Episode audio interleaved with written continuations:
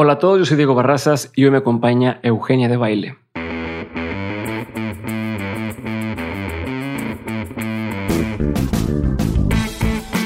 Bienvenidos a un nuevo episodio de Mentes, el programa en el que tengo conversaciones reales, prácticas y sin censura con las personas que salieron del camino tradicional para hacer realidad sus proyectos y se han convertido en una referencia para su industria. En el episodio de hoy me acompaña Eugenia de Baile. Eugenia es fundadora de The Beauty Effect, una plataforma digital de contenido de belleza que se ha convertido en la referencia en México. Fue pionera en su industria y es una de las primeras personas que empezó a hacer esto de la forma correcta en México. Eugenia también fue editora de la revista Bebemundo, una de las más reconocidas en Latinoamérica dentro del género, y además de esto, tiene experiencia en marketing musical trabajando en EMI Music, donde manejó a artistas gigantescos como Robbie Williams cuando empezaba en México, primer disco de Coldplay, o también bandas como Gorilas. Eugenia también es autora del libro Mi Día Negro, en el cual relata cómo en el 2016 tuvo una experiencia que casi le cuesta la vida. Su corazón se detuvo por tres minutos, eh, la tuvieron que revivir durante 40 minutos, estuvo 20 días en coma y pasó varios meses en el hospital,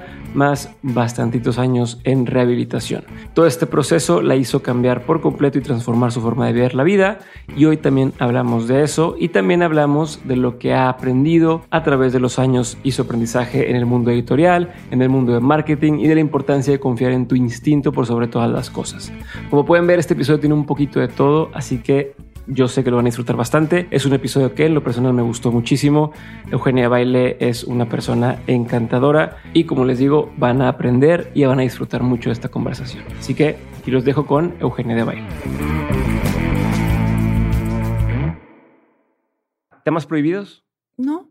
Okay. O sea, creo que no sé por qué estaba como en el highlights que me mandaron lo de eh, la enfermedad que pasé, Sí. que no sé si la vamos a tocar. Sí, sí, va un Eso es cero momento. tema, tema tabú, al contrario, me encanta platicar de eso. perfecto. Escribir un libro. Sí, sí, yo sé, ya lo me leí. encanta compartir. Ya lo leí. O sea, Perfecto. o sea, que cero Que de hecho está muy padre escrito. No sé, no sé cómo te lo aventaste. O sea, si, si lo contaste todo así, Ay, te fueron ayudando. ¿te gustó? Porque me gustó, me gustó. Empieza como, como serie de Netflix donde, donde entra, o sea, donde empieza adelante, o sea, como que entras en medio de la historia y luego se regresa y luego otra vez te vas para allá y luego te regresas poquito. Fue un rollo hacerlo. entretenido. Fue un rollo hacerlo porque me fascina escribir, pero era la primera vez que hacía un libro. Ajá, por el esqueleto de un libro es como muy diferente a lo que yo escribí antes. Escribo mucho. Pero ya estamos grabando. Es que quiero empezar a grabar porque si no hay cosas. Esto me interesa. Exacto. Este, a mí me fascina escribir, pero Audífono. yo siempre he escrito en, yo siempre he escrito para revistas, Ok. eh, artículos, Claro. contenido. Nunca había escrito un libro. Entonces, de repente, escribir un libro es totalmente otra historia en términos de esqueleto, en términos de cómo Sí, la estructura narrativa. es muy diferente. Entonces dije, híjole, ¿cómo va a ser esto? Qué miedo porque una cosa es hacer una revista que escribes artículos diferentes, que son artículos tal vez es una página dos, y otra cosa ya es escribir una historia. Y eso me da mucho miedo. Entonces, la verdad es que la editorial de la mano me ayudó mucho a hacer el esqueleto del libro, a hacer cómo íbamos a empezar. Entonces, ellos muy de la mano, yo entregaba el escrito y de repente me decían, a ver, vamos. eh, y eso me ayudó mucho. Y la verdad es que también creo que abrió otra cosa en mi vida, que quiero seguir escribiendo. No sé qué va a pasar. O sea, ¿te, te enamoró el proceso o el resultado? ¿Sabes qué pasa? Yo soy una persona, creo que todos, mucha gente tal vez piensa que solamente son buenos para algo, pero creo, yo siempre estoy muy interesada en muchas cosas. O sea, tú sientes que eres buena para todo. No, no, creo que tal No, vez no buena. decir, o sea- No, tal vez no buena, pero muy curiosa. Me fascina desde el mundo de la belleza, me fascina.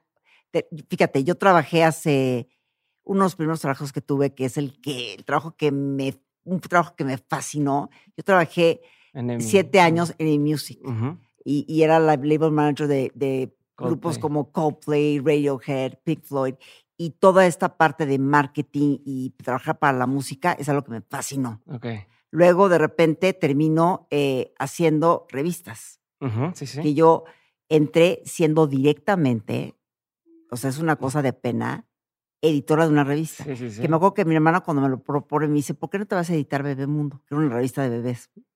Yo no tengo hijos, no soy mamá. Le dije, a ver, ¿cómo voy a ser editora de una revista si ni siquiera O sea, he empezado ni siquiera de reportera. ¿De qué me hablas? Sí, sí, sí. No, no, no, no llevo ningún paso O sea, para o- decir, o sea, bueno, ¿cómo ya. de repente quieres que yo llegue a ser editora? O sea, ya, directo. Y me dijo ella, sé que lo vas a poder hacer. Y lo empecé a aprender sobre la marcha y es una de las cosas que más me ha gustado hacer.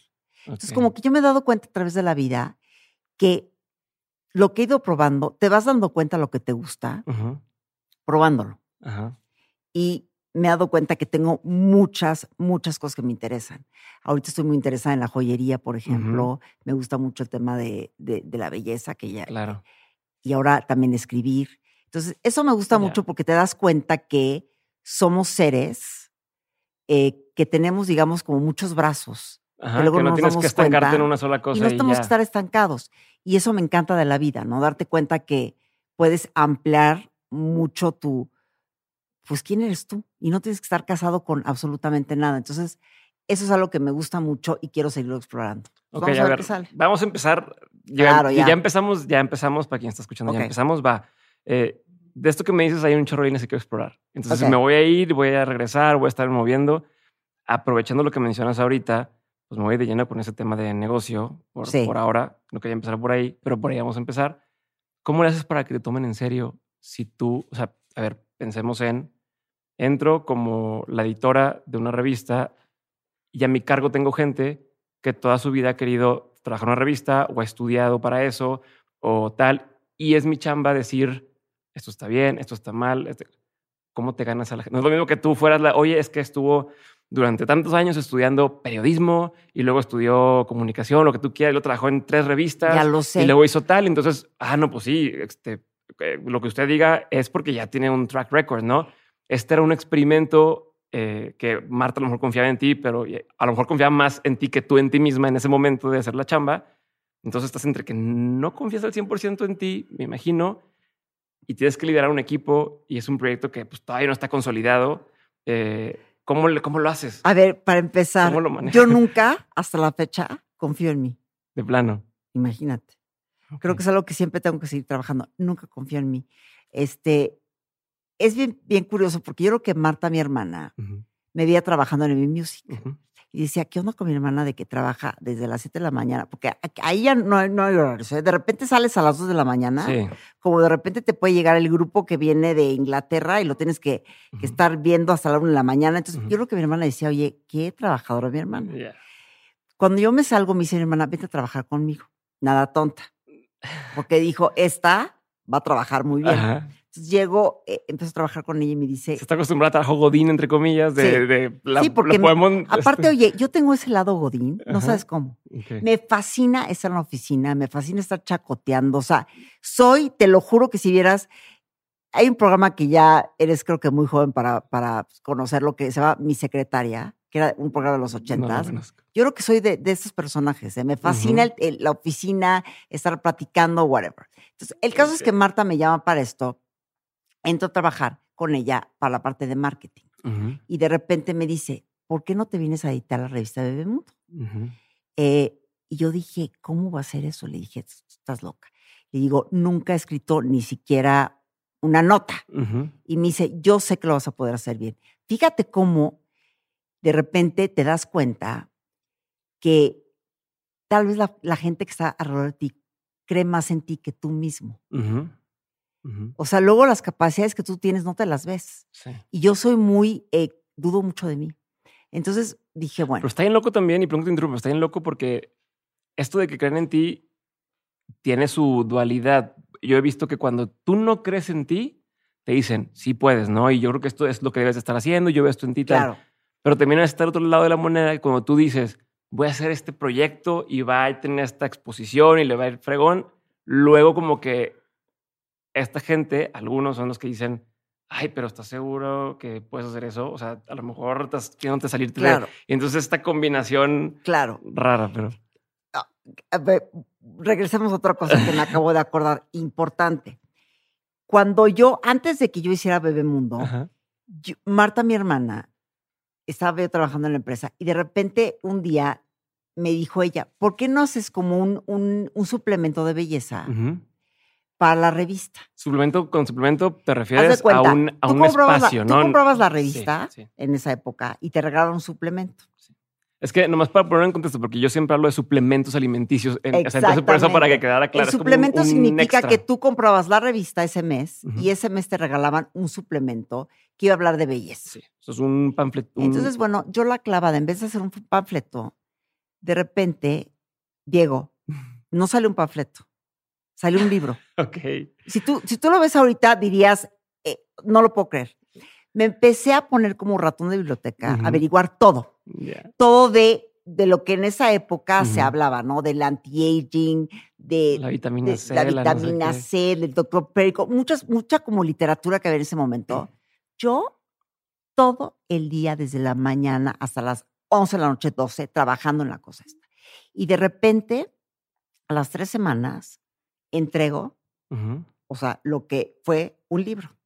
Sale el librito este y cuando anuncian que iba a salir esta revista Bebe Mundo con un suplemento de belleza que yo menciono en radio todo lo que contenía, de repente el día siguiente, afuera de la oficina, que era, es en Polanco, había fila de personas Sí. queriendo comprar la revista, porque la revista ya no había en kioscos. Entonces nosotros dijimos, o sea, ¿qué onda con esto? Yo creo que ahí mi hermana dijo, Está algo Esta- trae. o está sea, mejor que se venga de editora. Ajá. Y la verdad es que cuando empecé a hacer tra- ese trabajo de editora, me nombré editora y ahí empiezo yo a conocer en ese momento qué era un coordinador editorial, Aparte era un reportero. aparte, ¿no? qué era un di- director de arte y todas estas cosas. Al grado que el día que contratamos a una persona que, a la cual amo, de nombre Tita Ampudia, que era la coordinadora editor- editorial, la, la contratamos y la presento ese día Ujú. y digo, oye, le digo a una niña que estaba trabajando en la oficina, oye, te presento a la coordinadora editorial de, de, de Bebemundo, que hoy, el día de hoy, empieza como esto. Y de repente se sale esta niña y me dice, Tita, oye, Eugenia, le acabas de, de decir a la coordinadora ed- editorial actual que hay una coordinadora editorial nueva. Oh. O sea, imagínate ya mi ignorancia. Pero bueno, Eh, Empezaste con el pie derecho, ¿eh? Eh, Exacto.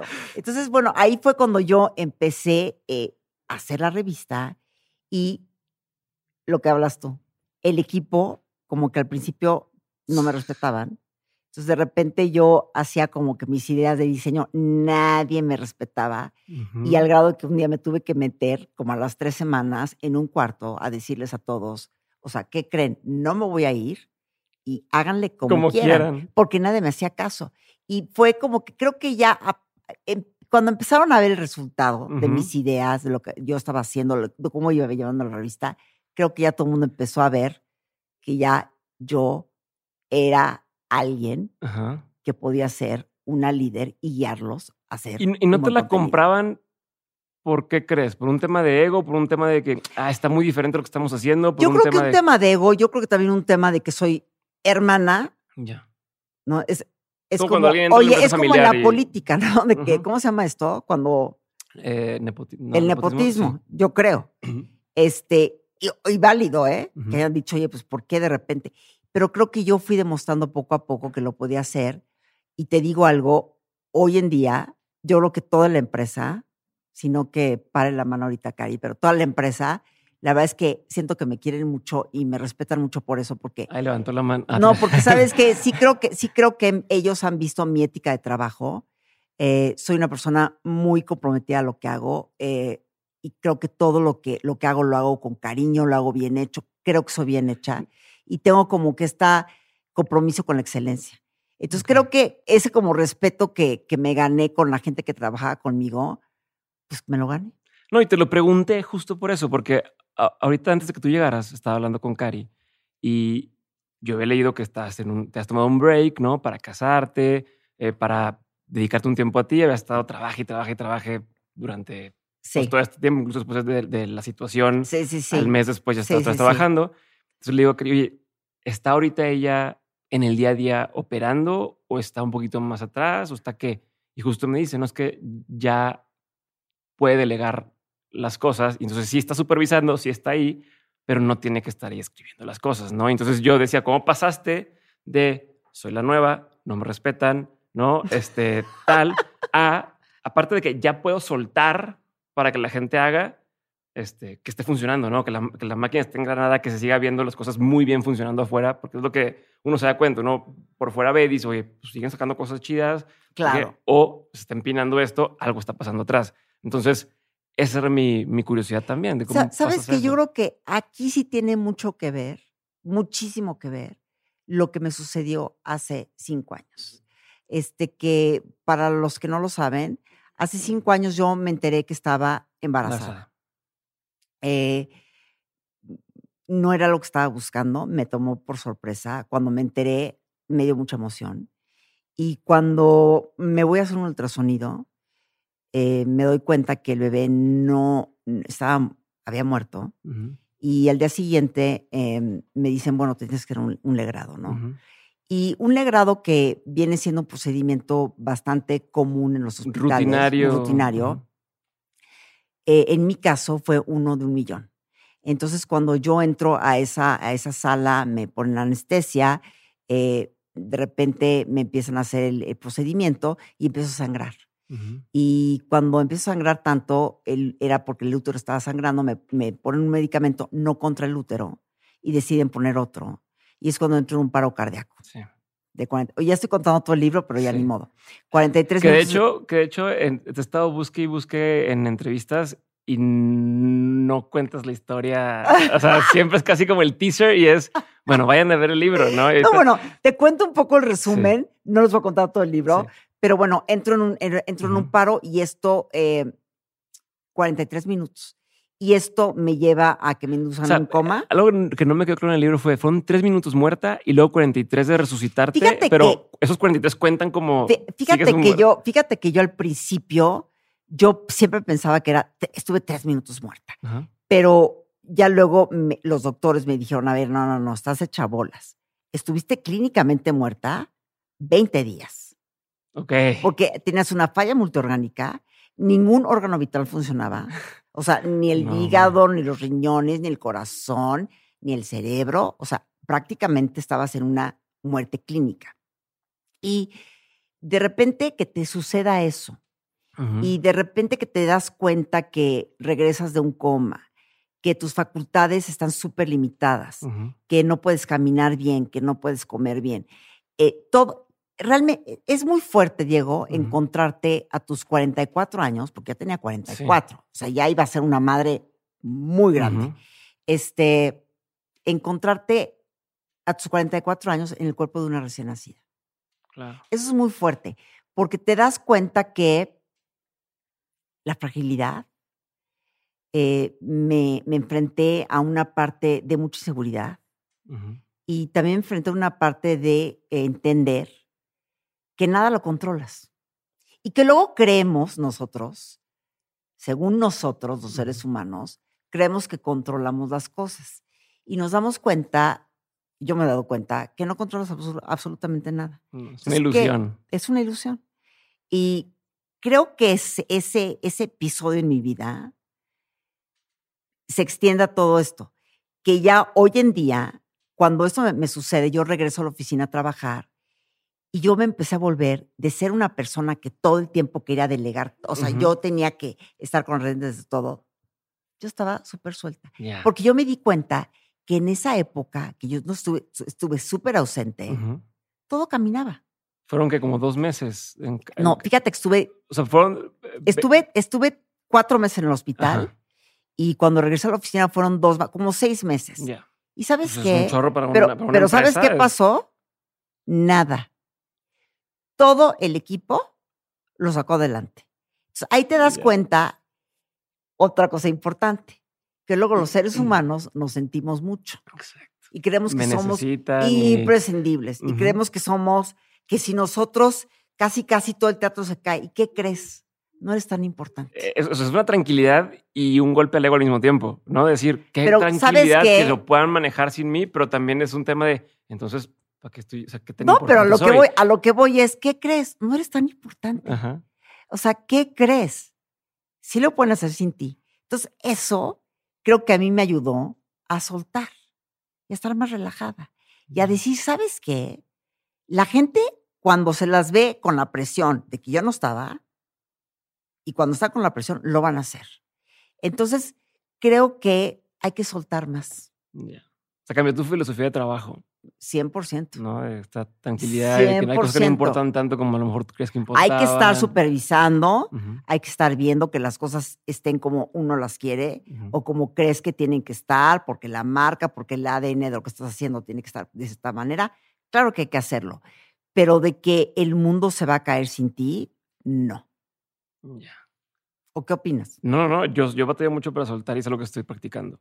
Sea, es lo que intento hacer. No, no se trata de que te valga gorro y pero- no, o sea, para yo- nada. Yo tengo ese tema que, soy muy, la palabra, no es perfeccionista, pero tengo un estándar de calidad que quiero que se cumpla. claro, ¿no? A mí me da la impresión que tú tienes eso también, Claro. ¿no? Y que es como, güey, quiero que todo salga como yo me lo imagino y, claro. y que no sean las cosas charras, ¿no? Que salga Claro. la versión premium de lo que yo me imaginé o de tus referencias o de lo Claro. que tú estás viendo. Y entonces, en, en ese querer hacerlo así, a veces yo me meto en el camino, ¿no? Yo estorbo en el mismo proceso de querer que la gente lo haga, ¿no? Oye, pero ¿y por qué hacemos así? ¿Por qué no hacemos así? No, cabrón, pues él es el que sabe, ¿no? O sea, ellos son los que están, si por eso son los productores o por eso son los diseñadores o por eso son tal. En tu caso, entiendo lo del, que a partir del accidente dijiste, pues voy a soltar más, pero Bueno, y ¿cómo aparte de eso, pero, pero te voy a decir una cosa, solté y te voy a decir que ta- también pasó, porque tampoco Ajá. todo fue perfecto. Solté y de repente como hubieron como tres ediciones de la revista horrenda. Eso es lo que te iba a preguntar. Eso es lo que te iba a preguntar. O sea, hay una curva de aprendizaje, ¿no? O cómo, No, o sea, ¿cómo manejas el ok? horrendas, O sea, que dije, oye, Eugenia, no te confíes tanto tampoco. O sea, ya no seas tan segura de ti misma en ese sentido, ¿no? Porque de repente yo, eh, eh, fueron como tres ediciones que yo dije, o sea, en la madre, lo horrendas que están las portadas y el contenido. Pero sabes que en ese momento está muy, muy feo decirlo y muy malo decirlo. Me valió. Te voy a decir por qué. Porque yo estaba tan mal eh, de salud, estaba tan concentrada en estar, en sentirme bien emocionalmente, Claro.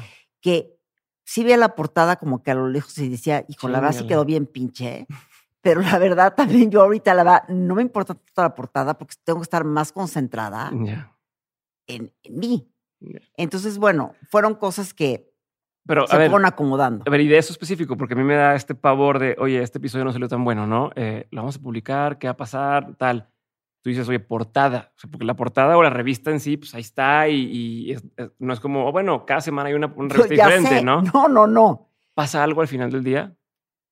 O sea, debería de preocuparme. Pa- O no, decir, ¿sabes qué? Fueron tres y no Pero pasó ¿sabes nada. qué pasa? Que esa mala portada o esa buena portada te van a enseñar cosas de, de tu audiencia. Entonces, realmente vas a ver que la portada que tú veas muy pinche, tal vez se vendió bien por alguna Ya. razón. Entonces, a lo que voy es que todo tiene algo bueno. Ya. y puedes, em- eh, puedes aprender mucho de tu audiencia o la gente que te está leyendo, por ejemplo, que te está comprando la revista, de esas portadas que tal vez tú Sí, tenías- tu opinión, asumías cosas que. asumías que estaban pésimo, pero por algún tema de tal vez el balazo o algo que llamó la atención y ves que tal vez no siempre tú, tu perspectiva, digamos, es la que tiene razón. Sí, tu construcción a través de la realidad de decir esto Entonces, es lo tal que vez, es. Tal vez a veces lo que al- alguien tiene que traer a la mesa funciona. A ver, ¿y cómo le haces para mantener este, este estándar de calidad, como dices, pero no teniendo lo que estar tú corrigiendo ortografía, tú diciendo esta es la imagen que tiene que. o sea, ¿Cómo lo. ¿Cómo se enseña eso a un equipo de decir esta portada está pinche, esta está padre, pero Claro, hay, hay mucho intangible en medio? totalmente. ¿Cómo le haces o cómo le has ido haciendo To- para Totalmente. que funcione? Sabes que con la gente que, el equipo que armamos, la verdad es que un- es un equipo que creo que nos entendemos muy, muy bien. Tenemos muchas juntas, eh, muchas juntas de lluvias de ideas eh, y hace- eh, hacemos mucho una cosa que se llama post-mortem.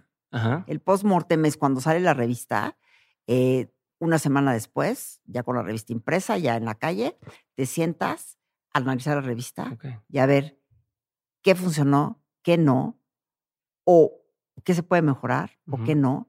Y creo que ahí es cuando creo que el equipo va entendiendo de qué va la revista, aterrizas. de qué, va, de qué va la marca, de qué va este, de qué...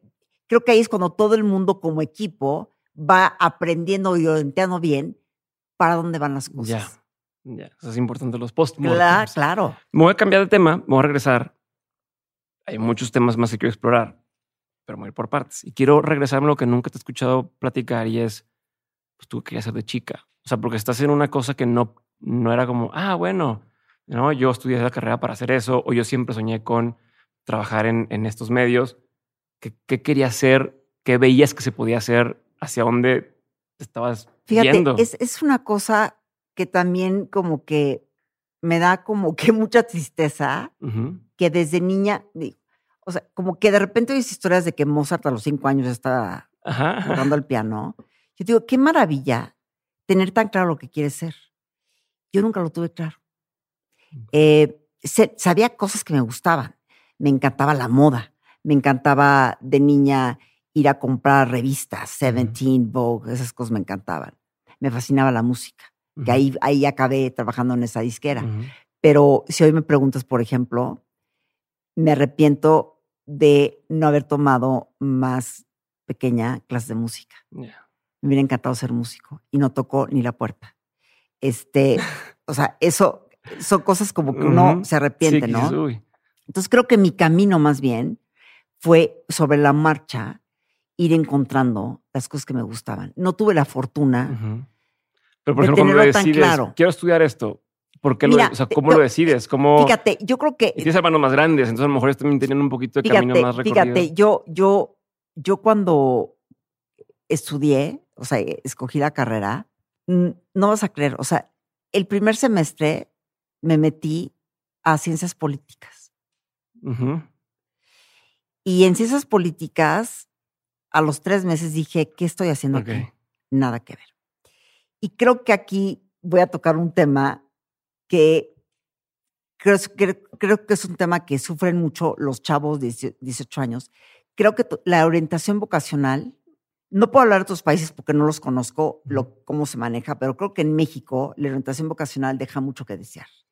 Porque para los que no sabemos qué queremos hacer, siento que hay una orientación vocacional muy chafa. Definitivo. Y cuando yo tenía 18, 19 años, que nos daban orientación vocacional. no, pues haces este test y según lo que salió en el test. y creo que no. Eh, entonces yo acabé estudiando ciencias, ciencias de la comunicación y es una carrera que me gustó, pero siento que es una carrera demasiado, ¿cómo te diré? Muy amplia en el sentido de que tocas muchos temas. O sea, yo me acuerdo que tenía, llevábamos televisión, publicidad, marketing, psicología, historia del arte. Es como que muy todo. amplia, pero es muy poco de todo, poco concisa, y creo que en la comunicación lo mejor no es estudiarla. Siento que es sobre la marcha. Y creo que tú puedes opinar lo mismo que yo. Yo estudié, yo estudié marketing. Pero, y- pero no siento que puedes Mi aprender. orientación vocacional era, o sea, lo que me decían era, no, es que tienes que dedicarte a lo que tenga que ver con las matemáticas, con la ingeniería, y me cagan las matemáticas. O sea, yo soy el que llegas a comprar algo con un billete, cuando se pagaba más con billetes, y te decían, ah, tienes 17 pesos para regresarte, no sé qué, es de, "Ah, chinga, eh, ¿cuánto? Malo. Cuando pidió una pizza y pagabas así, es, dame el cambio, y ya que me hace el cambio, Exacto. te doy porque, porque no sé calcular así rápido las cosas. Exacto. Entonces no entiendo por qué me decían eso. Y, y yo creo que todo se aprende en, el trabajo. O sea, mucho se aprende ya Porque, estando ahí. porque, a ver, tú lo que estás haciendo ahorita con tu podcast, o sea, ¿cómo aprendes a hablar como estás hablando? No, no es algo que te pueden enseñar, ¿sabes? Sí. Es como, es como tener buen O gusto. sea, hay cosas muy es como tener buen gusto o mal gusto. El buen gusto no se aprende, o sea, es algo que como que traes o sobre la marcha vas aprendiendo qué te gusta, qué no. Como que no siento que hay muchas cosas que no se aprenden.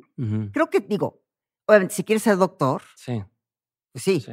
O hay cosas específicas como cómo usar Photoshop o cómo No, usar tal, sea, pero Eh, pero hay muchas cosas que no se aprenden. O sea, por ejemplo, comunicación. A mí me encantó hacer la carrera porque creo que me dio estructura, creo que me enseñó disciplina, creo que me enseñó muchísimas cosas, pero no me enseñó lo que estoy haciendo hoy, ninguna de las cosas. Creo que las aprendí sobre la marcha. Entonces, creo que la experiencia, no estoy, oiga, no estoy diciendo que no estudien. Sí, no, no, no. Creo que es muy bueno estudiar, creo que te da muchas cosas de la universidad, Claro. pero no siento que es lo que te va a dar la formación, te va a dar esa, ese profesionalismo, esa, siento que eso es hasta que te metes al agua, lo vas a poder aprender bien. Me queda claro que tú lo tengas así de claro, pero luego te la voy a voltear. ¿Qué pasa cuando alguien llega a pedirte trabajo en la empresa?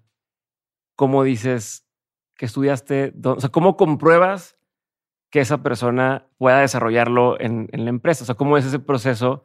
Porque pues, volvemos a lo mismo, lo aprendes sobre el trabajo, pues sí, pero pues yo te estoy pagando un sueldo mes a mes, lo vas a aprender en un año y apenas en un año vamos a poder hacer las cosas bien, lo vas a aprender en un mes. Claro. ¿Qué- tienes ¿sabes- avanzado? sabes? Cuando yo, yo- fíjate, yo cuando he entrevistado a gente, tal vez no es como el protocolo ideal de contratar a alguien, pero para mí lo más importante es mi instinto Ajá. Dejas llevar mucho por eso. Y cómo esta persona está, me estoy conectando con ella. Creo que la actitud es todo. Creo que tú puedes ser una persona sumamente capaz, sumamente, ¿qué te diré? Que puedes llegar a la empresa, es todo muy bien, pero creo que si tienes una mala actitud, todo se arruina. Te lo digo porque tengo casos muy cercanos de gente que quiero mucho con gente que es que admiro por, por el cerebro que tienen, por la capacidad que tienen para trabajar, pero la actitud ha arruinado sus carreras. Ya. Entonces creo que para mí la actitud es lo número uno, las ganas de aprender, Ujú. las ganas de estar abierto. Y creo que siempre, eh, como en muchas empresas, tenemos como estos tres meses, digamos, Ya, de como de prueba. prueba, ¿no? Y creo que cuando te- tú ahí en esos tres meses te das cuenta quién está receptivo, quién tiene ganas de aprender, quién es... Y para todo, podemos ser buenos para unas cosas y para otras, pero quién es rápido, quién... O sea, realmente... Tú pones por puedes- encima la actitud. O sea, tú pones por encima el quiere, quiere trabajar, aunque a lo mejor Porque no. creo que, creo cuando tienes una actitud de querer trabajar, de querer aprender, se va a dar. Siento que cuando no la tienes y cuando tienes una mala actitud, es muy difícil trabajar y trabajar con la persona, porque cuando trabajamos, no estamos trabajando nada más solos. Ujú. Estás trabajando con otras personas, Claro. estás trabajando en equipo. Es, es realmente una situación de, de, de socializar, de, de cómo te llevas con el otro. O sea, es, es bien importante la, la actitud. Creo que yo me he dejado mucho llevar por el instinto y la verdad es que pocas veces me ha traicionado.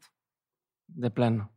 O sea, la verdad es que sí. Siento que he tenido muy buen ojo para contratar a personas y, y cuando no está pasando algo Si bueno, no lo siento. llamo la atención, trato de corregir y si no funciona, pues ya no funcionó. Pero ese instinto lo sigues para todo lo que haces.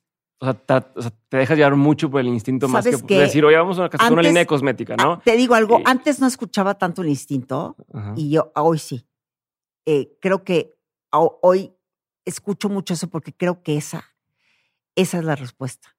Sí. aunque se O oiga sea, muy, muy, no, no, es no, muy pero- espiritual, pero creo que esa es la respuesta.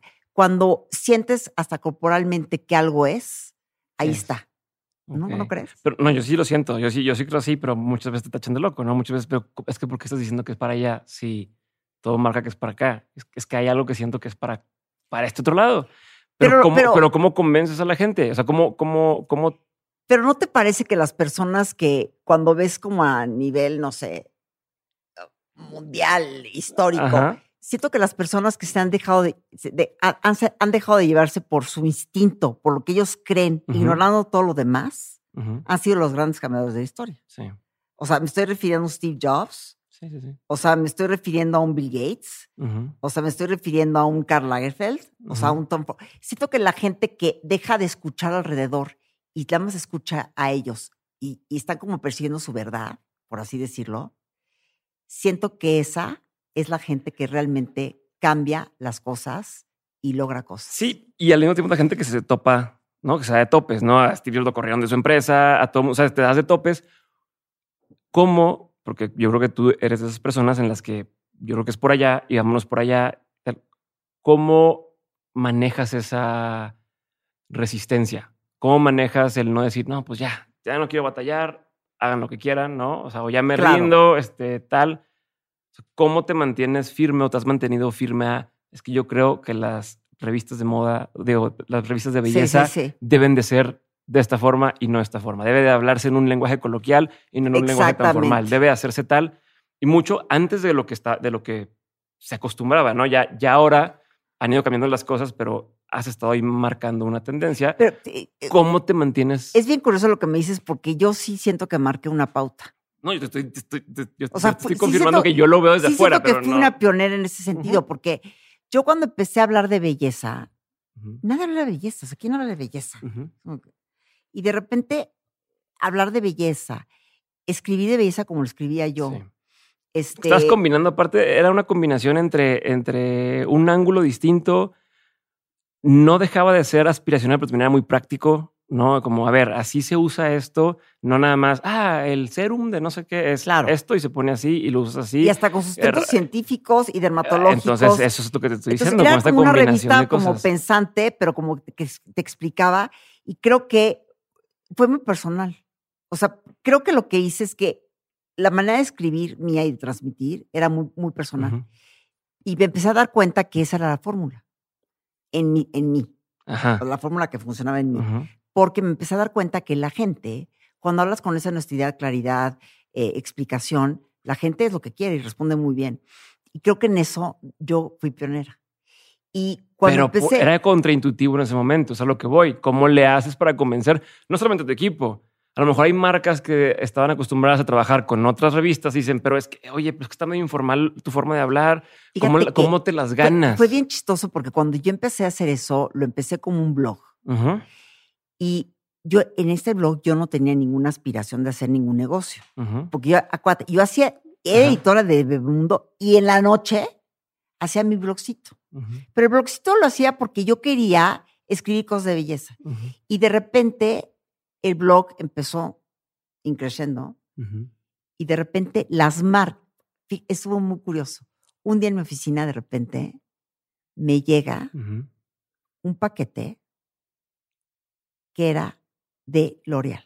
The original influencer, ¿no? Así- Y cuando ¿te abro el paquete veo que decía Eugenia de Baile de Beauty Effect y Tú los productos. Y dije, o sea, ¿cómo?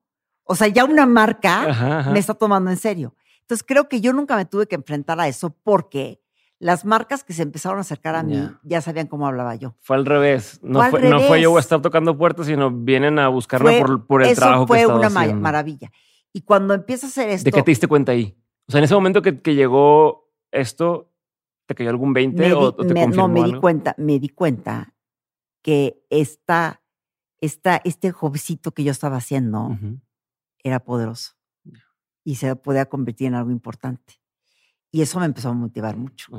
Entonces empecé a escribir más y, o sea, cuando pasan esas cosas te motivas aún más. claro. O sea, oye, más ganas al artículo, más ganas a la foto, más ganas a lo que estás hablando y de repente eh, empieza a crecer el blog al grado que de repente se convierte en, una, en un sitio, digamos, formal de internet que fue Ujú. de beautyeffect.com y nos empezó a ir tan bien que de repente sacamos otro suplemento de belleza, pero no era suplemento más, era como una revista de belleza que salió con la revista MOA, que es la revista de Sí, marca. sí, sí.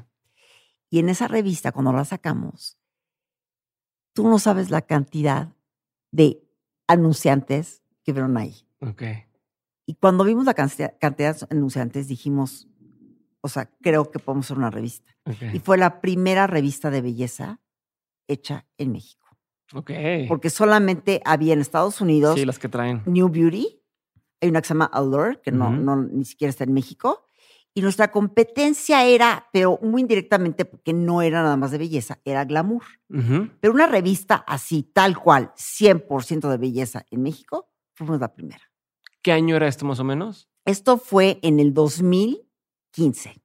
Sacamos esta portada eh, y fue un boom. O sea, de repente la gente enloqueció y fue la primera revista de belleza que te hablaba de todo.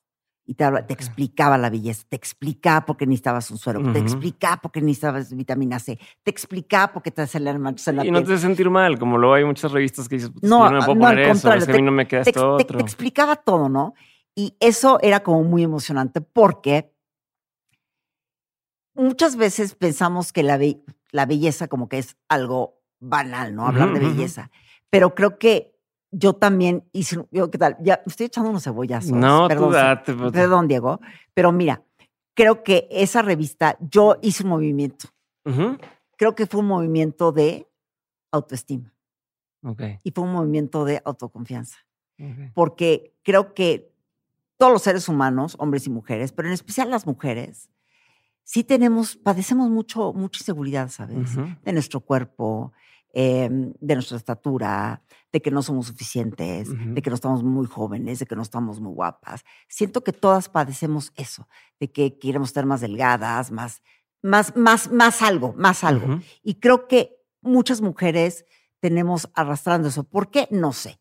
Eh, tal vez lo traemos eh, cargando, tal vez es una influencia de las revistas, tal vez son muchas cosas en las que estamos expuestas las mujeres. Entonces creo que para mí eh, ese, ese trabajo de belleza para mí se volvió un, un trabajo bien bonito porque era una labor de ayudar y enviarles a las mujeres ese mensaje de seguridad, ¿sabes? Ahorita que mencionas eso, me trae un, un recuerdo cuando leí tu libro. Hay una parte donde mencionas que te veías al espejo y pues, hasta medio no te reconocías, ¿no?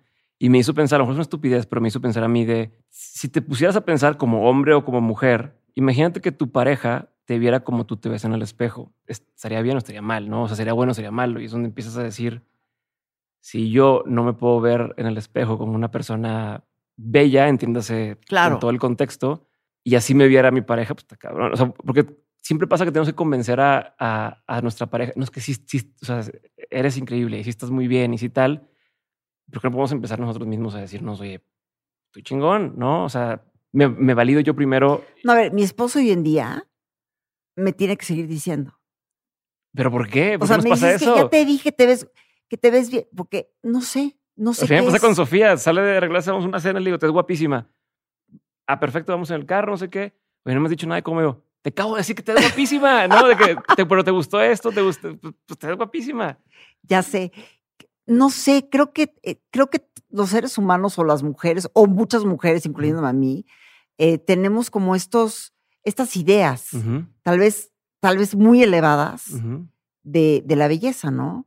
Yo, yo recuerdo que yo a mis 17 años, por ejemplo, 16, por eso estoy tan contenta a mi edad, ¿sabes? Porque estoy como mucho más contenta con cómo me veo yo, con quién soy. Pero yo me acuerdo a los 16, 17 años, yo nunca estaba, no me sentía segura. Me iba a la playa y me sentía muy insegura. Primero porque a los 18, 19 años, pues era la época en donde Luis Miguel, con su video Mm. Calienta el Sol, Calienta el Sol, yo era, o sea, Blanca Gasparín. Entonces me acuerdo que todo el tema de ir a Acapulco y estar en la playa, este, tan blanquita, eh, que no tenía yo el cuerpo que tenía yo que tener seguramente. O sea, todas estas ideas que uno se hace eh, me provocaron mucha inseguridad. Y un día, eh, haciendo de repente encuentro una foto Ujú, en mi casa. Y volteo a ver la foto y era una foto de cuando yo tenía 23 años. ujú. Y en la foto estoy en bikini. Estoy eh, sentada como en una tumbona. Y cuando me vi en la foto, me vi y dije, no puede ser el cuerpo tan bonito que, que tengo, o sea, que tenía. Me, me veo el cuerpo y dije, o sea, yo estaba preciosa. ¿Y por qué me pasé todo ese tiempo peleándome conmigo misma? Ujú. O sea, en vez de, Sí, sí, sí. en vez de decir, Y perdiste "Eso es lo que- tiempo de lo que te aprovechar dio la vida, es lo que te dio Dios, así eres, blanquita, planita, o sea, que, no, no, no, no tienes, no tienes las chichis de, de, de- de- de- ¿cómo se llama? De sandía. Que son chichis. Tienes, No, exacto. O sea, tienes dos huevos estrellados. No, porque así los tengo. O sea, pero, o sea, así me mandó Dios, así me hizo Dios, o como tú lo quieras ver. Y en ese cuerpo que era el mío, era precioso. Y me la pasé peleándome todos esos años conmigo misma. Qué pérdida de tiempo. Entonces ahí es cuando yo siempre le digo, a la- le- estaba hablando con una, con una, la hija de una amiga mía el otro día que tiene 19 años y le decía, por favor, ves, est- me est- estaba criticando, o te digo, las claro. niñas, es que me veo fea, es que-". le dije, por favor, no desperdicies tu tiempo. Estás en los años en los que estás más linda, más joven, más- no te pelees así contigo misma, porque luego vas a ver fotos sé, y vas a decir, uy. ¿por qué perdí el tiempo y la energía en algo que era totalmente una idea de lo que era yo y una idea de lo que yo tenía que ser? Es eso, ¿no? Como que eh, es mucho el, el- el gap que hay entre la expectativa y lo que tienes hoy.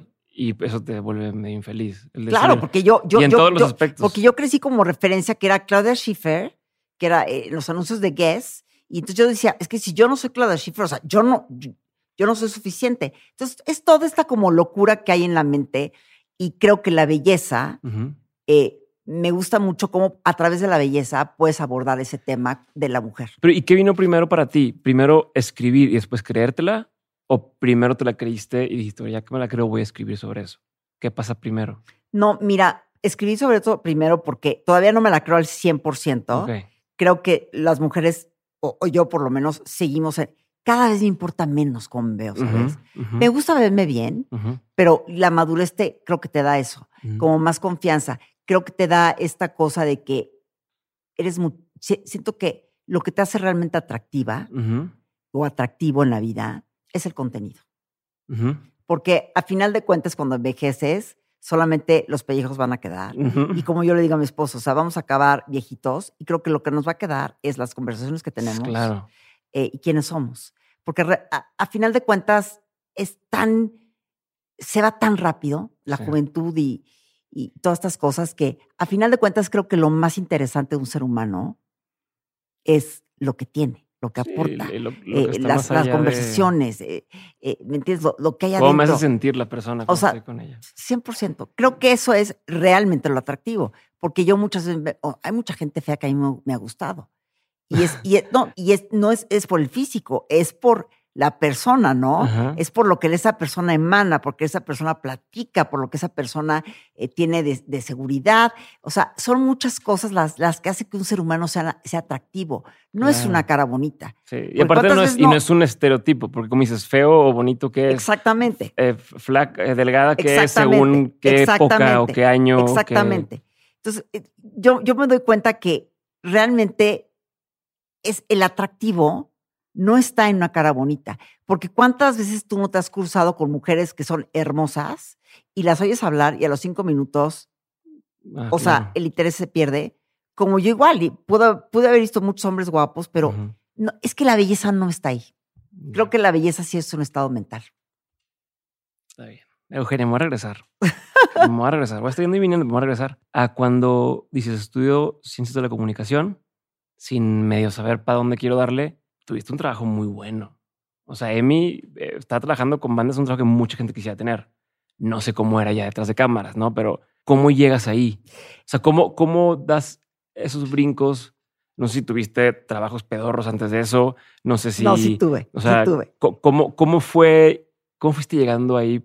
Quisiera empezar por ahí. Mira, yo crecí en una familia que la música era como parte de nuestras vidas.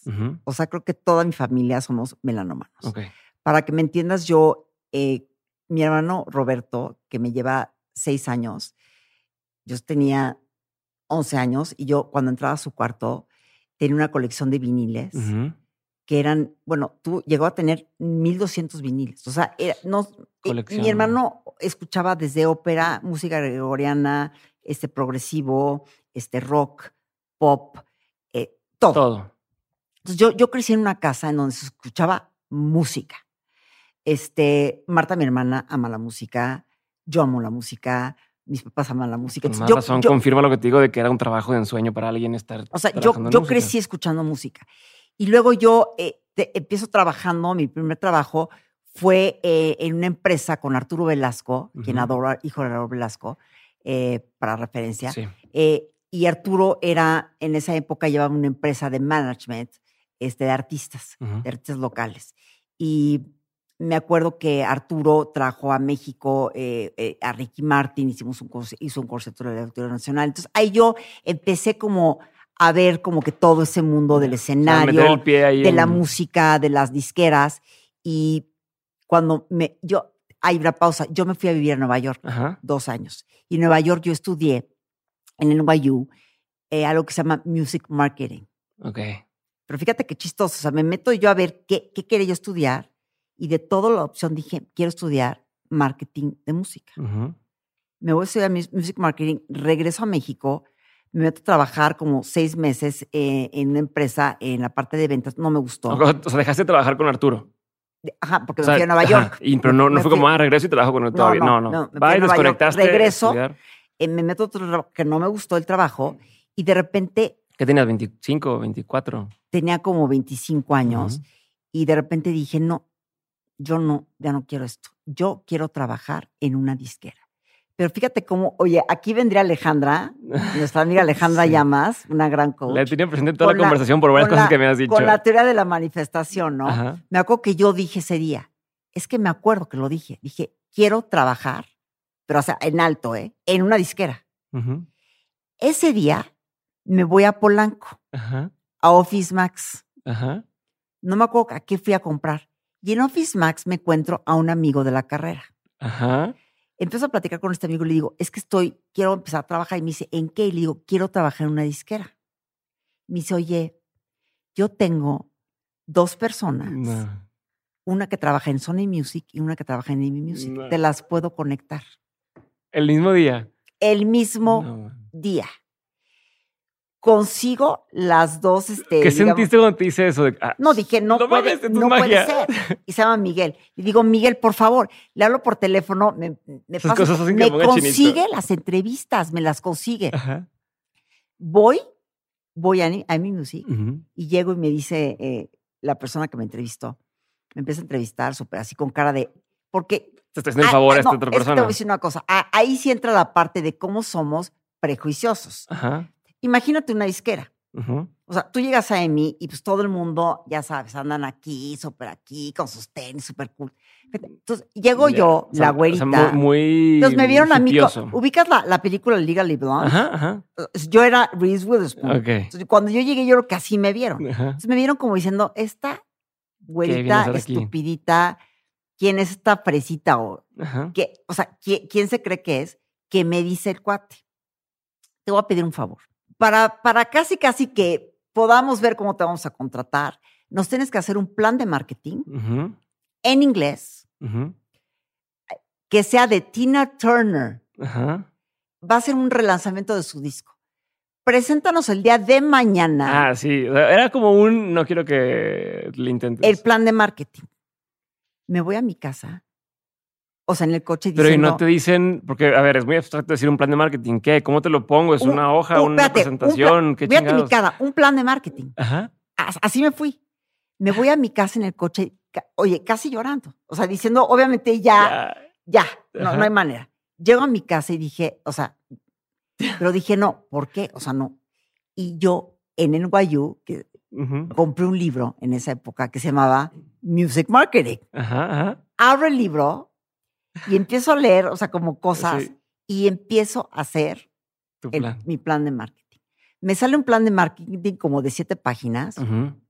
Lo hiciste Y- así como en un Word, ¿no? o sea, texto. en Word. Ujú. Así Ujú. lo imprimo con un foldercito muy mono y voy otra vez a Mi Music, que era Río Tigris, este número 33, Ujú. a la Cuauhtémoc. Ahí voy con, con mi folder, llego y dije, bueno, lo voy a dejar en recepción y me voy. Casi, casi, qué pena que lo lea. Entonces llego y me dicen, no, no, que espera un momento, Ujú. ahorita la van a llamar. Dije, no, qué hueva, o sea, por favor que no me llamen, o sea, quiero dejar el folder y Ajá, que na- nadie me vea, que- qué pena. Me llama este cuate, me sube, abre el folder, lo empieza a leer, Ajá. enfrente de mí, imagínate mi Sí, cara. Sí, sí, sí, sí. Dije, ha de estar, ha de estar diciendo que Me va a qué- humillar. qué oso en lo que le acabo de entregar, porque no sé qué le entregué. Ajá. Ahora, No, yo lo hice, que lo hacías. yo no, sabes o co- sea, pero yo no sabes cómo lo hice, ¿eh? O sea, con una entrega, o sea, no sé cómo me concentré. Lo empieza a leer y de repente voltea y me dice, ¿lo hiciste tú? Es una volteé- muy buena señal. No, pero yo con cara de, No, es una muy buena Sí, volteo señal. yo y le digo, sí, sí lo hice yo. Y lo sigue leyendo. Y voltea y me hizo otra vez. ¿Sí lo hiciste tú? Y yo, pues yo con cara de, "¿Con ¿quién más? O sea, yo, "Mm, sí. Y de repente a la tercera agarra el folder y ya bromeando, me pega con el folder y me dice, no es cierto. no". Ya, como Cambió que, por completo como que en shock el cuate. De repente, a la media hora, se para, se sale y me llaman a otra oficina Ujú. llego con otro cuate que era el- se llama A&R, que Sí. son los, llego con el A&R y me dice el A&R, oye, pues Artist and tu, tu plan de marketing muy bien, o sea, no nos- casi casi no nos esperábamos esto. Y de repente me van con el director de la empresa. Así. Todo el mismo día. Entro y me Y- y dice, no vas todo para- esto en una hora y y media. no ibas ¿eh? lista para, para nada de eso. Llega y me dice el director, oye, eh, nada más te quiero decir una cosa, ya todos leímos tu plan de marketing, quiero decirte que en la empresa nadie nos ha entregado un plan de marketing como el tuyo. Así. Estás contratada. Tómala. ¿Qué sentiste? Increíble, pero cómo somos de prejuiciosos de que estos dijeron, esta güerita estúpida, que se regrese, o sea, no sé qué pensaron de mí y pues ¿Nunca le preguntaste otra vez de, oye, ¿por qué me hiciste eso? Nunca. No, nunca- porque, porque yo creo que eh, era lógico, yo creo que como que dijeron, era, a ver, era totalmente fuera del molde de alguien que trabaja en una disquera. Claro. ¿Me explicó? Otra que son vez- gente que llegan con sus Converse, que que, no llegan en el cool, que están oyendo música, que están... Y yo llegué, yo creo que vestida de rosita, o sea, no sé, no, no, no ni qué traía puesto, pero seguramente venía, no sé, Ujú. muy... Entonces yo me salía totalmente del molde y Ujú. del estereotipo de alguien que trabaja en una disquera. Y cuando entro a trabajar en esa disquera, para hacerte el cuento corto, yo, no que empecé, yo, hagas yo corto. empecé en, los, en las juntas de marketing, que éramos todos los level managers presentando sus productos, hablando al último. Pero antes de que me digas, ¿cómo, o sea, te dicen, te contratamos, ¿qué vas a hacer? ¿Te Ah, explican? Te Me dicen, contratan es- y me dicen, te vamos a contratar. inducción, No, no, este- no, no, te vamos a contratar, vas a estar en el área que es la división internacional. Ajá. Entonces ahí me entregan, me entregaron como, no cartera, no lo quiero decir así, pero como mi lista de, de sellos. eh, A Sony nunca fuiste. O sea, ya no hiciste a la Sony cita ya con- no fui, ya no fui.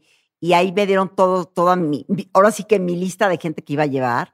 Y ahí fue cuando empecé pues, a ver que yo llevaba Pink Floyd, Ajá. que yo llevaba Wow. cosas como claro. importantes, ¿no? O sea, a mí me tocó lanzar el primer disco de Coldplay. Ok.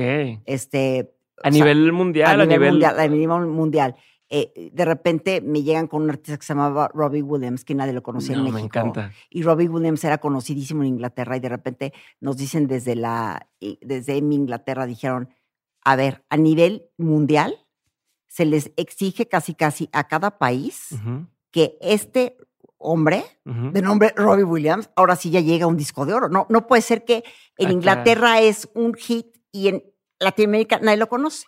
Yo dije, ¿cómo le voy a hacer? ¿Y cómo le haces? Entonces cuando lo- me, me entregan esto, de repente llega un gran video El que es de- I Don't Wanna se- Rock ajá, el que se quita la piel. y dije, bendito sea Dios. Y ahí fue cuando hicimos todo un plan como para que el video estuviera expuesto en otro rollo, que otro rollo nunca sacaba videos. Este, hicimos como todo un plan de marketing. No me, lo, no me lo pases por encimita porque es algo que a la gente le va a interesar mucho y tenemos tiempo. Vamos a hablar de otro más. Quiero que me digas qué significa o cómo funciona. Antes de regresar a, yo era la última que hablaba en las juntas, ya tocaste este tema. ¿Qué significa ser, o sea, cómo haces un hit, no? O cómo haces un lanzamiento, como dices, de, de, de, de Robbie Williams o de Pink Floyd o de... Sí, sí, o sea, sí. ¿Cómo, el de Coldplay, no? Sí. ¿Qué implica? ¿Qué piezas tienes que mover? ¿Qué tienes que considerar? ¿Cuánta gente tienes en tu equipo? O si no Claro? O sea, no, eh, no es un, trata de hacerlo para los mortales. Claro, no es, no, es, no, es un, no es un trabajo, no es un trabajo sola. O sea, un label manager es realmente el manager, digamos, como del label, como de ese artista que tú vas a llevar.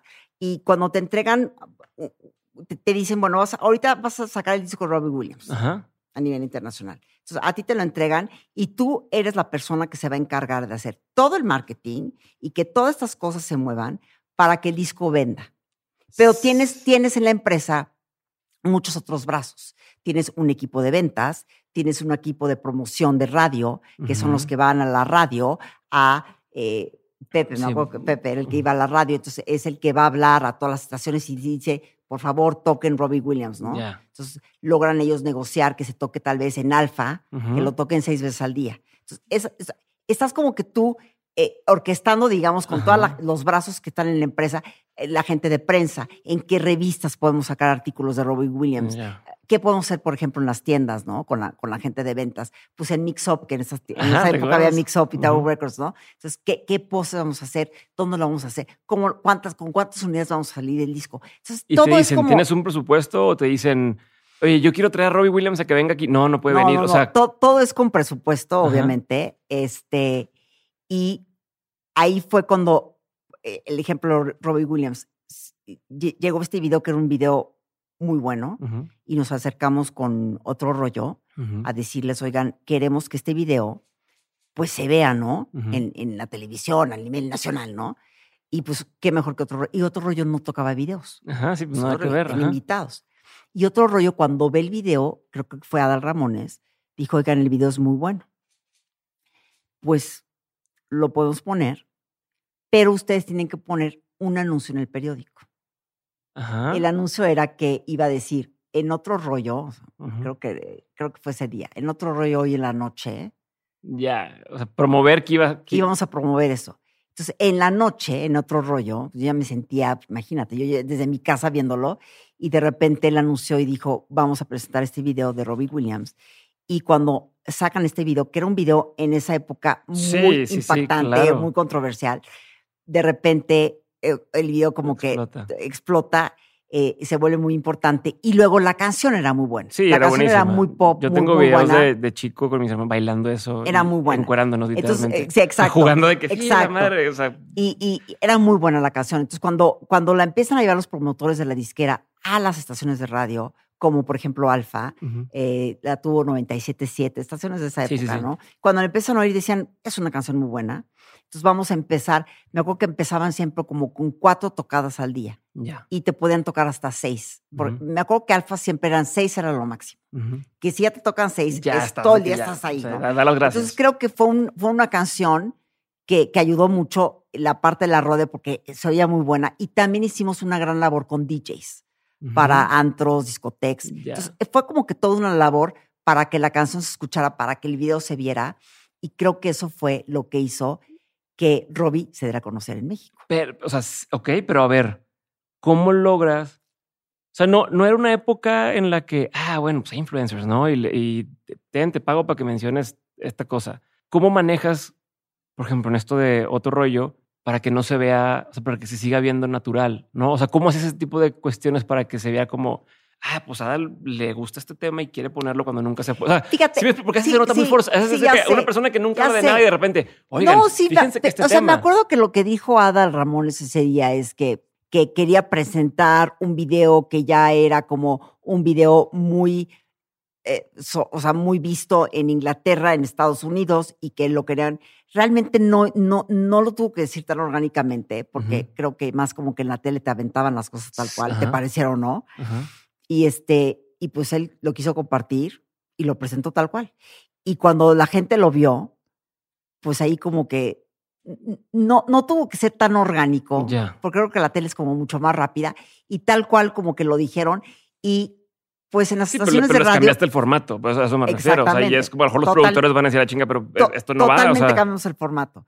Y eh, las estaciones de radio, pues creo que lo puedo decir en el podcast, pero pues hay una cosa que ya sabemos cómo se llama, que se llama. payola. Creo, creo que sí, sí, Digo, la verdad es que hace mucho que no me dedico yo a esta cosa de las industria disquera, pero sé que las disqueras, o por lo menos en esa época, tenían que hacerlo de la famosa payola Sí. Para que tu, tu canción sonara. Pero ojo, tú también podías hacer payola, pero si la canción no era buena, tampoco, podías Tampoco. entrar. Entonces creo que ayudó mucho también que era una canción, digo, tú la escuchaste, que era ideal para discotecas, para, Para todos lados. para todos lados. Y creo que era una canción muy Para pop bañarte en las mañanas. para bañarte. y además, él, eh, Robbie Williams, es una persona muy carismática, muy Claro. atractiva. El video era muy bien. Como que todos los astros se juntaron y vamos de regreso a esto. De yo ser la última que hablaba en las juntas de marketing. Porque pues todos hablaban, ¿no? De, No, y era la nueva. hits, ¿no? Yo era la nueva que llevaba ¿Cuántas mujeres había en ese entonces ahí? bastantes, ¿eh? Ok. La verdad, es, eh, bastantes. Éramos, yo creo que mitad y mitad de las Devil Managers. Pero bien interesante porque de ser yo la última que con mis artistitas que empezaba yo hablaba, de repente, o sea, cuando yo llegué a disco de platino con Robbie Williams, que llegué a disco de oro con Coldplay, que llegué a disco de oro con Calimino, que llegué a disco de oro con Gorilas, de repente yo ya era la que abría las, las, las, las juntas. Pero son bandas difíciles. O sea, Gorilas no es fácil. O sea, Pero, muy oye, nuevo en su pero época. grandes videos. Porque Sí. era la época del video, ¿te acuerdas, Sí, Diego? sí, sí, sí. te Era la época en donde top 10 y tú veías MTV o Telehit y te sentabas a ver videos. Había, había videos. Entonces los videos eran como que eh, era como una puerta bien importante y Gorilas creo que los videos también fueron todo. Sí. Este Pero entonces ya después de esos te empezaron a poner a hablar primero. O sea, ya, ya te volteaban a ver en la mesa. no, de- ya, ya, oye, ya, yo ya era la primera. Pues porque imagínate, ¿sabes qué pasa? Que es bien diferente manejar un artista eh, extranjero que un artista local. Porque el extranjero no te cuesta tanto dinero como un local. ¿No? No, porque el extranjero está en, en Inglaterra, o sea, Ya. Robbie está en Inglaterra. Lo único que tienes que hacer es manejar su disco, pero aquí no tienes que pagarle la producción del disco, Ya. porque ya se le hicieron allá. Ya, ya, no ya, tienes que estarle pagando eh, promociones de lugares. Ya está hecho y nada más es Exacto. empújalo ni, o, ni- o ni promo- maquillistas para la revista de no sé. ¿me entiendes lo que te digo? O sea, realmente no te no cuesta. Entonces, la inversión es como mucho menor. Entonces, el margen de ganancia de un mejor. artista internacional que pega, ¿eh? Es mucho más alto que un artista que tal vez que sea de México, pues tienes que invertirle en todo. Sí. Por lo menos en esa época. Ahorita ya no sé cómo están las disqueras con todo esto de Spotify, pero en esa época pues era producir el disco, buscar un productor, un estudio de grabación. Los o videos, sea, tal, hacer tal. los videos, pagar los videos. Es, es una inversión, o sea, Ujú. hacer un artista. Y cuando estás con un artista extranjero, no tienes que pagar nada de eso porque ya lo está trayendo. Ok. Entonces, o sea, Inglaterra sí, ya sí, lo hizo. Entonces, creo que el margen de ganancia era importante. Entonces, Pero y a ver, ¿cómo le hacías para que pasar de soy la, la niña en esa época sí. de nunca he trabajado en la industria, de un día para otro me contratan, me dan artistas de talla mundial, que bueno, como dices, Roy Williams no era famoso acá, o tal. Coldplay lanzó el primer disco, pero hoy dices son de talla mundial. Eh, a pasar de ser la última en que hablaba la primera, ¿cómo es para que no se te suba? ¿No? Sí. O sea, para que no se, ah, pues me caga ahora esta Eugenia porque, Sí, sí, ¿sabes? sí, sí, sí, ¿no? sí, sí. O sea, y estas grillas internas que pueda llegar a ver. Y dos, ¿qué crees que sea la diferencia que a ti te fuera tan bien? ¿Cómo, si en teoría es una empresa que ya tiene muchos años, que es más o menos grande y que tiene cosas muy estructuradas, dónde entra tu toque para hacer la diferencia que te estaba haciendo tener éxito tras éxito tras éxito? O sea, ¿en qué consistía? ¿No? Y te pregunto lo del que no se te suba con esto, porque a fin de cuentas, si tú estás teniendo éxito, éxito, Fíjate, éxito, yo pues creo que- yo- mira, ya me la yo, sé. yo creo que fue la combinación de que, otra vez, creo que estuve muy abierta a aprender. Ujú. Me acuerdo que estaba ahí una persona que, Mario Hernández, más grande que yo, un señor que llevaba toda la, pues todos los discos de los virus y todas las, las partes como clásicas, Ujú. digamos, de, de artistas que igual y ya no están trabajando, pero que es como lo- el catálogo, por así Sí. decirlo. Y yo a Mario Hernández aprendí mucho. Entonces yo llegaba con él a su oficina y me daba el tiempo y hacía apuntes. Entonces realmente como que a todo mundo le preguntaba, era como muy, esa actitud que te digo, muy abierta, muy receptiva y creo que trabajaba, como no estaba confiada, Ok. no estás confiado, trabajas el triple. Sí, sí, sí. Por tengo hacerlo que bien. demostrar, pues tengo que hacerlo bien. Entonces creo que, y fue también la mezcla de que es un trabajo que amé. O sea, no te puedo decir lo que O sea, ¿tú para crees que mí la era- diferencia de que te fuera, a lo mejor, no sé si mejor, pero que te fuera muy bien comparado con los demás era tu actitud? Creo ese que- tema que dices creo de que que fue mi aprendiendo. actitud, creo que fue mi, mis ganas de, de aprender, eh, el compromiso que tenía, obviamente con la pasión que me, que me gusta, que es la música, y también que sí tengo esto que creo que es el ADN que tenemos en mi familia, que sí tenemos un compromiso con la excelencia, o sea, realmente como de hacer bien las cosas y que las cosas estén bien hechas. Entonces creo que toda esta como Cóctel de cosas, pues creo que es lo que, lo que llevó al éxito de esos, de esos proyectos, ¿no? ¿Y, ¿Y cómo intentaste que se te subiera? ¿O se te subió? A mí O nunca sea, se- porque, porque de pronto es la que, pues, quieras que no, mueves las piezas, quieras que no, tienes acceso a muchos medios, Sí, sí, tienes sí. acceso, o sea, Sí. eres la puerta de entrada, mucha gente quiere, oye, por favor, dame oportunidad de trabajar con ustedes. Sí. O sea, ¿no? Y ¿Sabes ¿Cómo lo manejas? A mí nunca me, digo, no sé, a mí nunca se me ha subido en nada en la vida. Pero, y aparte creo que en el O trabajo. sea, y no digo solo subirte de que seas mamón con la gente, No, no, que ya se suba sé. de que de, Sí, de soy ya una- sé hacerlo, ¿no? Y, sí, y, claro, ¿no? Como ya me sé la fórmula, ya sea tal. Claro. o sea, claro. Eh, ca- cada artista y cada proyecto de lo que he hecho en mi vida ha sido diferente, ha sido un reto, y cada cosa que hago me da miedo. ok. Cuando digo miedo, me da miedo en el sentido Sí, sí, sí. sano, por así Sí, sí, decirlo. sí. Y ese miedito, el no confianza, a ver, ¿cómo te digo? Incertidumbre. Cada vez, por ejemplo, que en The Perfect íbamos a sacar una revista, estoy nerviosa. Cada vez que tengo que ir a una conferencia para hablar algo, estoy nerviosa. Ok. Cada vez que voy a hacer algo, estoy nerviosa. Si tengo que hacer un, un tutorial para YouTube, estoy nerviosa. Ok. No sé, creo que esta parte de que no me la creo tanto, creo que eso es lo que me ayuda a que las cosas salgan bien. Yo es no una sé. constante en tu trabajo. Es una la constante. fecha. No soy una persona confiada, siempre lo quiero hacer bien. Y siempre, eh, cuando hago las cosas, no, no llego así de, ay, ya lo sé hacer. Siempre hago mi tarea antes. Ok. ¿Me entiendes lo que te digo? Sí, sí, sí. O sí. sea, un día antes estuve en la situación, o sea, en ese sentido soy muy, era, soy muy nerd. O sea, como en las escuelas, o sea, el nerd de, la- de los apuntes. Soy, soy muy Si eras así, así también en la escuela. en la escuela. Soy como muy. Así soy. O sea, me gustan las cosas bien hechas y ese como nerviosito y ese no creérmelo, que también es padre sentirlo así. Este, pues es lo que creo que, que le da como Pero, pero ¿y, cómo, y cómo, cómo es que eso no te detenga también? Porque también estás en una rayita de decir, por ese mismo nervio, pues no, pues no lo sacamos. O, o, ¿sabes qué? No lo grabemos hoy porque no me siento ¿Sabes lista. qué? Yo lo que te puedo decir es que cuando yo tengo miedo, he encontrado que mi fórmula es hacerlo aunque te dé miedo. Pero nunca dejarlo de hacer. ¿Quién te dijo lo de lo de llorando? Este, hazlo llorando, ¿cómo? Este, llorando es- y- este, llorando, caminando, ¿cómo era? Este, llorando pero caminando. Ajá. ¿Por qué? Porque aunque tengas miedo de hacer las cosas, hazlas. Porque está bien feo y bien pinche que por el miedo no pruebes algo o te detengas de hacer algo. Y creo que ese es el, el mayor arrepentimiento. Entonces, Yo no quiero que nada en mi vida sea porque no me atreví o porque me dio miedo hacerlo. No, eso, eso no quiero que esté en mi libro.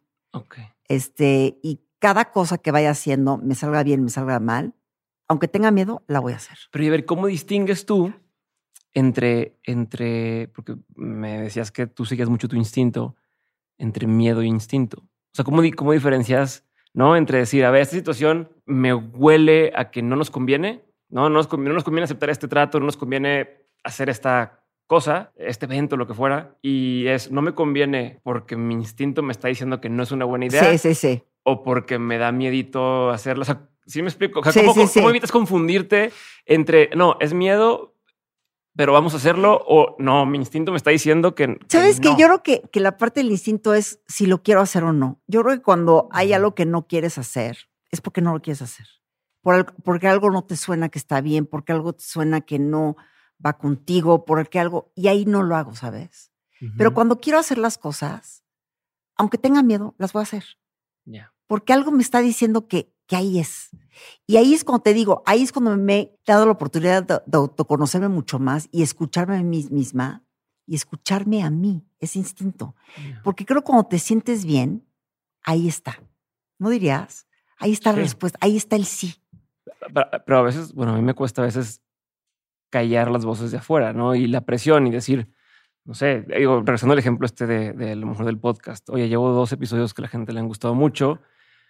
Puta, ¿Cómo lo hago para que el, siguiente también les guste, no? O cómo, Pero o sea, creo pero hay, que- una, hay una presión que obviamente no- me hace prepararme no, más. ¿no crees, pero, que, ¿No crees que si perdiéramos esa presión? Ujú. O sea, sí la sientes. Pero te O sea, sí la sí, sientes. O sea, sí, sí- yo- sí- yo sí la o sea, siento. Hoy sí dices, Yo sí la siento. a ver, con todo lo que he construido hasta el día de hoy, ¿hay más presión o menos presión que lo que había antes? No, yo siempre siento presioncita, ¿eh? Siempre la siento. Pero no sientes que no sientes tú y yo que si no la sintiéramos, no estaríamos haciendo las cosas bien. Yo, yo- ah, yo lo que le decía ahorita a Karen antes de empezar, yo siempre estoy nervioso antes de una... O sea, yo ahorita A estaba ver, ¿tú nervioso antes de a ver, Luis contigo. Miguel canta impresionante. Ajá. Yo te puedo asegurar, te lo aseguro, ¿eh? Yo creo que Luis Miguel, cuando está a punto de salir al escenario, tiene miedito. Seguramente. Sabe que lo va a hacer. Y lo va a hacer con miedo, tal vez. Eso, ese primer segundo. Sí, el primer paso. ya ¿no? luego se como, Sí. Pero ese miedito, yo creo que todo el mundo lo tiene. Pero es un miedo padre.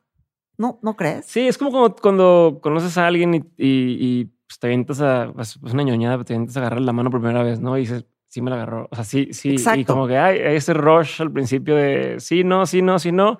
¡Pum! se armó, Pero son ¿no? esos, esos tres Ya, segundos, los besos, ¿no? nada. Son esos tres segundos. Y cuando Sí. los logras, ya lo lograste. Pero yo creo que hasta la gente más que dirías tú, no, esta persona no, se puede poner nerviosa, yo creo que sí está ahí ese factor. Que no sé si es emoción, tal vez. Eh, Sí, Puede confundir la- con como muchas una adrenalina ahí. A ver, y voy a regresar. Estás teniendo esta carrera exitosa en EMI. Te está yendo muy bien. Estás teniendo lo que dices. Yo siempre me gusta la música. Estoy este trabajo, pues, que pues el trabajo soñado de estar trabajando con las bandas más importantes y demás. ¿Por qué aventarte a hacer un trabajo que nunca habías hecho? Que fue porque tengo entendido que de ahí fue donde, donde brincaste a, a trabajar en la revista. Mira, ¿Por lo que pasa es que la industria del disco eh, se empezó a caer a pedazos en mi cara. O sea, ¿no? lo viste, lo tocó verlo. Sí, nadie, nadie, nadie creía eh, que Napster y que toda esta cosa. Me acuerdo que en las juntas de marketing de ventas, el departamento? "No, el disco nunca va a desaparecer. No, es una locura. No, lo que pasa es que. No, lo que pasa es que no estamos vendiendo discos porque hay mucha piratería. Pero no, El disco nunca va a Y yo lo creía, ¿eh? ¿Tú crees que la gente que estaba ahí tenía Napster? ¿O tenían LimeWire? ¿Tenían? ¿O tú crees que no tenía nadie de eh, eso? Todo mundo estaba como apenas viendo cosas, pero todo el- nadie creía. Y, y me acuerdo que es que esas conversaciones, no sabes cómo las recuerdo. No, el disco nadie lo va a sustituir. La gente quiere el disco físico. Y yo también lo creía, Ujú, porque dije, no, la gente va, la gente siempre va a comprar el disco. Van a querer ver el arte del disco, porque era, era una Sí, historia una padre tener experiencia. tu disco, ¿no? Una experiencia. abrir el arte del disco y veías la letra y, y qué diseño le pusieron. Dice, no, es que el disco nunca va a desaparecer. Y desapareció, Tómala. junto con las tiendas de discos. Y, este, y bueno, cuando toda esta cosa del disco se empezó a caer, yo salgo de, de, pues, de esta industria y de repente fue cuando Marta, mi hermana, me dijo, O sea, ya había salido. sí, me dice Marta, vete a trabajar conmigo. Le digo, no. Me dice, no, por favor. No, hija. sí, Por favor, por favor, porque yo lo que dijo mi hermana la hormiguita, o sea, y fue cuando le dije, bueno, ok.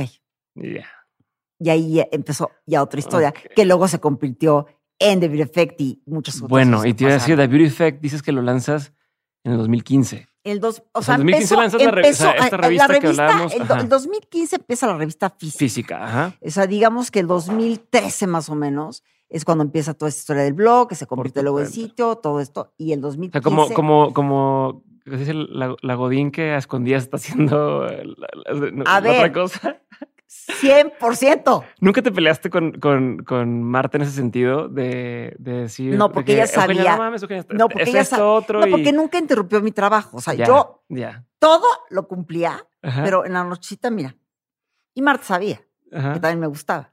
Sí. Entonces, este, fue algo que, ¿qué te digo? O sea, era como un, ¿sabes qué? Eso fue muy bonito porque fue un hobby. Fue un hobby que se convirtió en un trabajo, en un negocio. Y siento que es algo bien, bien lindo, ¿no? Cuando Ujú. algo empieza como un hobby. Y empezó, te digo, empecé a escribirlo. 2015 sale la, la primera portada, que salió en marzo. Ujú.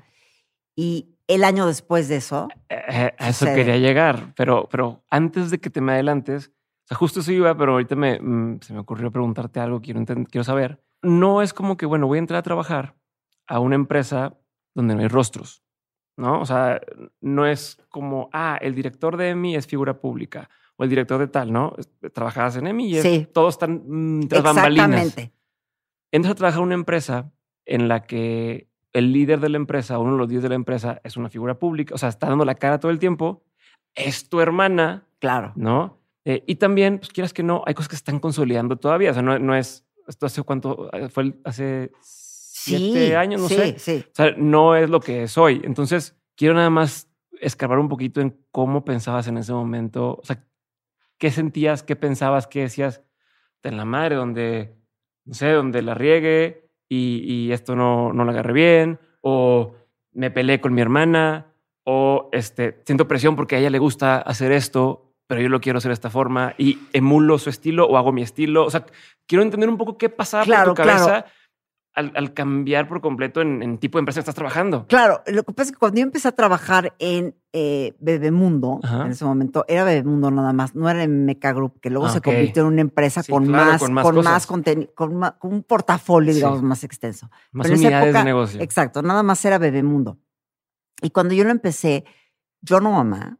Es que es lo que te este, digo. Si, si hubieras entrado protegida con, oye, ya tenemos MOA, o sea, tenemos no sé qué, tenemos enchúlame el, el, el una tenemos- revista de, para mamás y no eres mamá.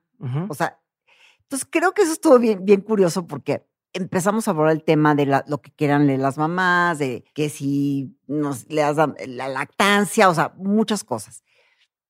Pero yo encontré una cosa que me gustaba mucho a mí, inventada por mí. Yo inventé una sección en la revista que era una sección de moda, Ok. que era una sección de moda para niños. Entonces yo, totalmente, o sea, ya volada, inspirada en revistas como Vogue y cosas internacionales, hago una sección de moda para niños. Y en esa sección de moda, no creas que yo hice moda con niños agarrando un osito de peluche y sonriendo. O sea, realmente los vestíamos Urbano. o sea, urbano y de, de casi casi Gucci para niños y los niños como que haciendo, ¿me entiendes? O sea, Pose, y pose. Y empecé a buscar fotógrafos de moda. De otras revistas. Y ahí es cuando entra Gregory Allen, que trabajó para la revista Elle, para Harper's Bazaar. Este, empecé a buscar a Napoleón Abeica, que era un fotógrafo bastante polémico porque él había hecho la campaña de American Apparel y es un, es un Claro. fotógrafo que yo amo porque además es súper erótico. Entonces, el día que le hablo por teléfono, hacemos el shoot, termina y me No dice, oye, no, cuando llego me dice, oye, pero ¿por qué me hablaron a mí? Ajá. O sea, ¿yo qué tengo que ver con, Con esto? cara de... porque- y de repente cuando empezó a ver a los niños y todo lo que hacíamos con ellos, se enamoró del, del proyecto con Olga Laris, con Enrique Covarrubias, o sea, con fotógrafos muy importantes, que todos los fotógrafos con los que trabajamos se enamoraron del proyecto. Al grado que acabamos haciendo una exposición de todas las fotos que estuvo como un mes en Antara, expuestas en Ok. todo el centro comercial. Entonces, ese, ese, ese como nicho de moda y me gustaba mucho. Me gustaba mucho la parte estética de la revista. Ujú, ujú. Me gustaba mucho, o sea, porque la gente, o sea, la- la- los que trabajaban eh, en, en- en la empresa, o sea, en mi equipo, que eran colaboradores, escritores, Sí, escribían sí. los artículos. Yo los revisaba. Pero realmente la parte estética, como el, el em- la, la, parte forma, eh, de la eh, portada, eso a mí me llamaba mucho la atención. Entonces, cuando yo, digamos que emigro o de repente volteo a The Beauty Effect, yo ya no tenía miedo de hacer Beauty Effect, porque yo ya la parte Ya. estética, la parte de hacer revistas ya la conocía.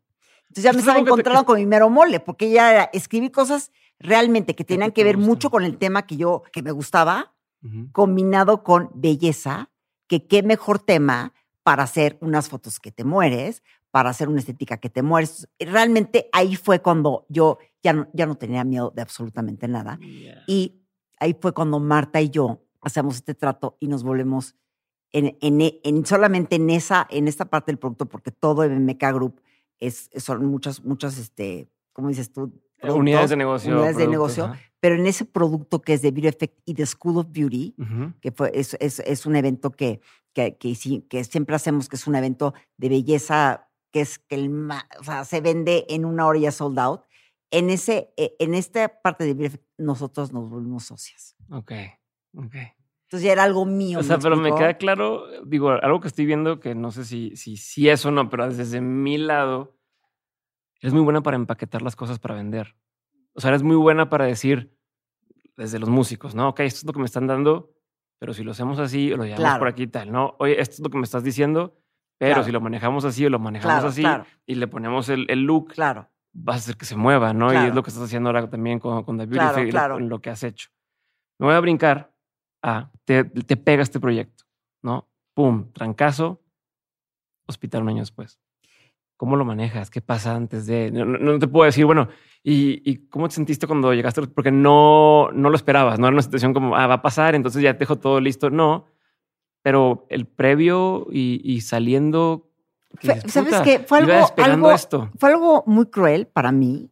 eh, O sea, que yo lo viví, o sea, me sentí como una crueldad de, de- de- de- la vida. Porque me sentí en este momento, el mejor momento, ¿sabes? Me sentía exitosa, Sí, pues estabas en... me sentía haciendo algo que me encantaba, me sentía motivada, me quería despertar todos los días. Se juntaban todas tus pasiones en una cosa. O sea, me, digo, me despertaba y ya no podía por llegar a la oficina y ver cómo le iba a hacer la foto. O sea, realmente estaba muy contenta en mi vida, estaba comprometida ya, como que todo estaba muy bien. Es curioso porque aparte, hablando de belleza, es en la época que más guapa me he sentido, ¿sabes? O sea, yo ¿Qué cada vez que que, me que ver yo- con- no, no sé, cada vez que me preguntan a mí o que platicamos las amigas, ¿cuánto es cuando más guapa te has sentido?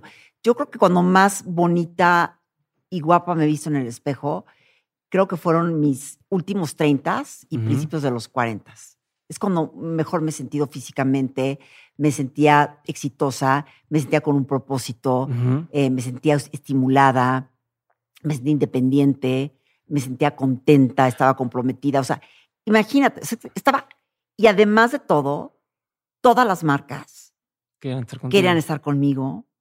Pero, Eh, ¿y tú, pero ¿y tú crees que te sentías así porque tu enfoque no estaba en cómo te veías, sino en lo que estabas produciendo? Claro. O sea, en lugar de estar, puta, es que no estoy contento de mi trabajo, no estoy contento acá, entonces me estoy fijando en que yo no tengo No, tal. no, no. Esto, estaba totalmente enfocada a lo que estaba produciendo, a logros. Un programa de televisión que se llama Estilo DF. ujú, ujú. Este, o sea, lo que voy es que todo todo el mundo quería estar conmigo. ¿Me explicó? Que ahí sí no sé si viene la parte del ego, pero me sentía como muy, muy deseada por, En tu ambiente. por- en en mi ambiente, por casada. Entonces, como que todo estaba perfecto y estaba muy contenta en mi vida. Me sentía como Mm. con muchos logros y, y- y muy plena. Y, Y de en ese repente- momento, perdón, y en ese momento, porque tú dices que eres medio introvertida, yo no te veo introvertida como, como lo manejamos así, pero y en ese momento que tú estás buscando, no sientes como, "Ay, me falta tiempo para mí, menos. No, fíjate ruido"? que no, al contrario, está muy llena de trabajo. Mm. O sea, de hecho, el, el psiquiatra que me vio después de lo que me pasó, ahorita Ajá. vamos a regresar, me dijo, oye, cuando te vi, antes de lo que te pasó, no, o sea, no podía creer todo lo que estabas haciendo. Y hasta yo pensé y dije, o sea, esta mujer tiene como que parar. Porque yo estaba con un programa de televisión, revista nueva, o sea, videos, eventos, conferencias, o sea, de, de veras no me daba la vida, pero estaba tan contenta que estaba todo el tiempo así, todo el tiempo así. No tenía tiempo ni para respirar. Entonces, cuando me sucede esto, como que lo que sentí después es como que me jugaron chaco, o sea, como que dije, ¿por qué? O sea, ¿por qué me pasó esto? ¿Y Porque, por qué ahorita? ¿Y por ¿y qué? por qué ahorita? ¿Y por qué aparte así? Porque es muy fuerte de repente no poder hablar como hablabas antes. Y tú ahorita no me lo notas, pero yo todavía no hablo como hablaba antes. Yo articulaba muy bien. Y de repente Ah, empezar a... Articulas mucho mejor que yo y a mí no me ha pasado nada. No, pero, pero lo que voy es que, bueno, articulaba muy bien. Entonces, cuando me pasa esto, regreso a trabajar muy pronto, que creo Ujú. que eso fue algo bueno en el sentido de que me empujó, Ya, y te distrajo del problema. me distrajo a, o sea, tienes que salir adelante, pero también lo resentí, porque no me dio tiempo, sentí que no me dio tiempo de recuperarme como me quería recuperar. Estaba muy cansada muy cansada, Diego. Eh, eh, corporalmente, o sea, el cuerpo, me sentía cansada emocionalmente, me sentía súper deprimida. Agotada. Yo iba a la oficina, me acuerdo, eh, y había momentos en los que me paraba, me metía a un baño, lo cerraba la puerta, me ponía a llorar, o sea, un llanto espantoso, y luego me limpiaba las lágrimas y salía otra vez a mi escritorio. O, por ejemplo, estaba en mi, en mi escritorio, cerraba la puerta, sacaba los Kleenex y me ponía a llorar desconsoladamente. Lloraba mucho. Este, y yo, yo ¿La gente se da cuenta? O tú- o sea, tú- pues sí me veían la, la cara, yo creo que llorosa, ya ni preguntaban, ¿no? Porque pues era evidente que yo estaba que me llevaba, mm, o sea, me sentía muy mal. Eh, me sentía muy mal porque estaba muy sacada de onda. Yo creo que tenía mu- mucho este, estrés postraumático. Eh, no me sentía físicamente en- con energía. O sea, iba muy arrastrándome. Es, es muy fuerte cuando de repente te sientes en una computadora, y eso lo cuento en el libro, y de repente estaba el teclado enfrente ese día, el primer día que regresé, y yo quería poner Control Alt, Alt. y no sabía cómo se usaba la computadora. Y tuvo que entrar alguien Cosas que das por hecho. a decirme cómo usar el teclado. O sea, como cosas así que dices, ¿por qué, ¿por qué me está pasando esto? Y re- decido regresar al programa de radio porque cada 15 días tengo una sección de radio con mi hermana. Porque ella me dijo, tienes que tener una sección que sea de belleza de radio. Mi hermana, mi hermana Sí, es súper sí. voz y mandona. Entonces le dije, ok.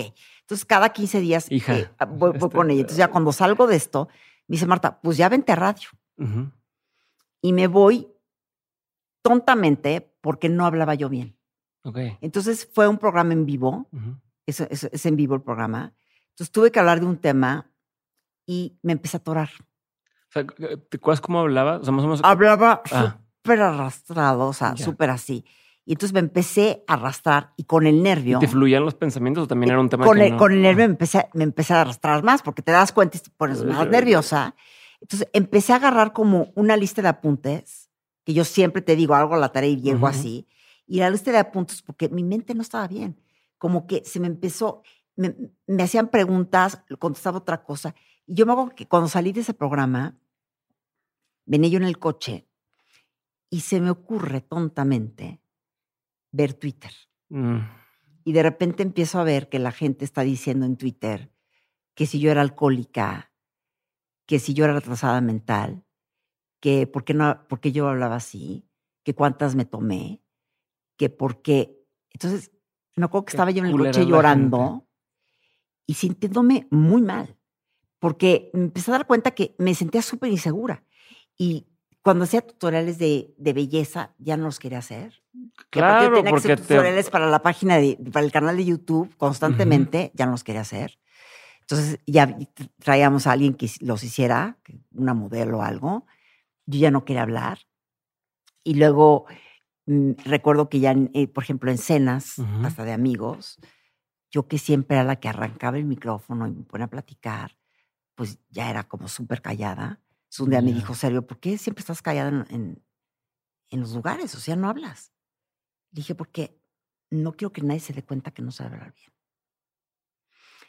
Y luego me invitaron a una boda. O sea, eso es tu, tu personalidad, te, te, sí. cambia. Y luego me invitaron a una boda de una amiga. No muy cercana, pero amiga. Y no fui. Cancelé la boda un día antes. Y el día siguiente me dijo mi esposo, oye, ¿por qué no estamos, o sea, por qué no vamos a ir a la boda? Le dije, es que no tengo ganas de ir. Me dijo, no, no es que no tengas ganas de ir, ¿por qué no quieres ir? Y ahí me puse a llorar. Le dije, no quiero ir, no quiero que nadie me vea así.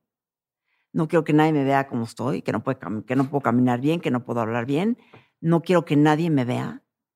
No me quiero esconder del mundo. Entonces ahí fue cuando empezó esta parte de mucha inseguridad, de que me, me encerré en un cascarón, o sea, no quería hacer nada, este, y, totalmente guardada y, como iba a la oficina, cumplía y me regresaba a mi casa.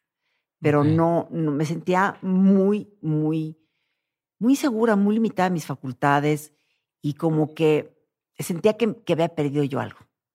Entonces me acuerdo que un día le dije a Sebe llorando, no sé por qué, todo iba tan bien para mí y me pasó esto. Porque aparte no fue un tema de, bueno, poco a poco me voy enfermando y pasa, vienes de noticias buenísimas y de repente, o sea, en, lo laboral y en lo personal, ¿no? Claro, claro. Oye, estamos embarazados, sí, claro. ilusión y de repente no, y luego, pum, trancazo. No, y el trancazo aparte de, de, decir, bueno, o sea, yo no estaba buscando ser mamá, pero ya se presentó el que voy a ser mamá. Estoy muy feliz. Y luego pierdo bebé y además pierdo cualquier oportunidad de poder volver a tener otro. O sea, como que esa parte como de ser mamá, que luego como que dices, estás pensando, dices, quiero ser no, pero siempre sabes que igual y sí puede serlo. Pero, ¿qué crees? Aunque quieras, ya no se puede. Ya no. Entonces creo que todo eso, híjole, era una cosa. Yo me acuerdo que lloraba mucho y un día le dije, le dije a Sergio, es que ¿por qué me pasó esto? O sea, ¿por qué todo iba tan bien y de repente, o sea, yo ya no quiero hacer nada, estoy triste, ya no, ya no quiero casi, casi que vivir, ya no tengo motivo para nada, no quiero trabajar, no quiero hacer nada de lo que estoy haciendo y me siento totalmente infeliz. Entonces, ahí fue cuando empezó un, un proceso bastante largo de sanación, de hacer mucha terapia, tanto física, para recobrar todos tus pues el recobrar cosas, ¿no? O sea, el caminar, ¿no? El poder comer, el poder agarrar un tenedor, y no sabía agarrar un tenedor, el poder tragar, el acto de, de, glutir no, no, lo sabía hacer, el controlar tus, tus esfínteres, ¿no? Y tenía que usar pañal. Este. Y aparte el tema mental que decías, yo creo que decías, siento que yo estoy en Nueva York, ¿no? O siento que estoy en tal. Y o sea, las alucinaciones, no sé cómo se le llaman. Alucinaciones, este. O sea, tenías una distorsión de la realidad. La distorsión de la realidad, el no poder, no poder parar de llorar, porque aparte cuando me, me pasa esto, eh, hubo un impacto a nivel cerebral y se impacta el área del tálamo. Y el tálamo es el área que rige la parte emocional. Sí. Entonces yo no podía parar de llorar. Yo, lloraba. yo lloraba todos los días, todo el día, pero no lágrimas, ¿eh? eran llantos incontrolables que me drenaban. Sobbing. Entonces, este, me tuvieron que, que, que, buscar cómo eh, estable, o sea, estabilizar esta parte. Entonces, fue como que todo un, fue un, camino que para mí fueron años perro. O sea, cumplí el 24 de mayo, cinco años de que pasó esto, pero te puedo decir que los cuatro años que pasaron antes, para mí fueron años perro. O sea, los cuatro años fueron los que todavía. Los primeros tres años fueron los más duros. Fue hasta el cuarto año que me empecé a sentir que ya estaba regresando a mí. Pero, a ver, tengo muchas dudas. Eh, tengo muchas dudas, porque creo que en el 2017 diste una charla ¿no? Como donde empiezas, Pero ahí, pero ahorita me estás diciendo que hasta cuatro años después te sentiste. Fíjate, o sea, esa charla porque te que yo empieza di- a buscar la gente, pero tú todavía no estás. Esa charla que yo di fue porque me pasa esto, regreso a trabajar, luego, luego, y me llaman de Women's Weekend, que es, que es una, una Galia Katz y es, es un grupo de, de mujeres que hacen una, un, un evento bien bonito para mujeres, y me dicen, oye, queremos que hables y que des una, una plática. Mm, Que yo había estado un día antes hablando de, un año antes Sí. hablando de belleza. Este, y les dije, sí, voy a dar la plática. Puedo hablar un poco de, de mi experiencia, de esto que pasó, combinado con el enfrentamiento de la... Hice como que toda una, una conferencia. Y cuando hice la conferencia, yo me acuerdo que fui con em, Álvaro sí. que, que da estas, estas cosas de imagen. Y hablé con él el día anterior.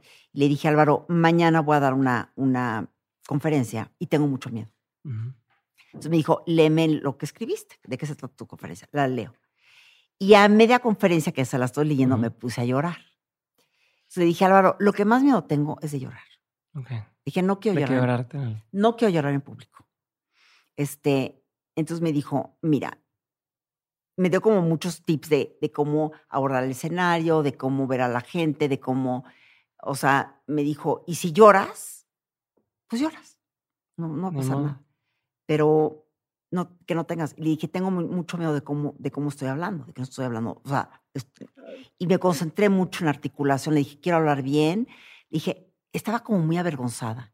Que hoy digo, no puedo creer que estaba avergonzada de qué. Ajá.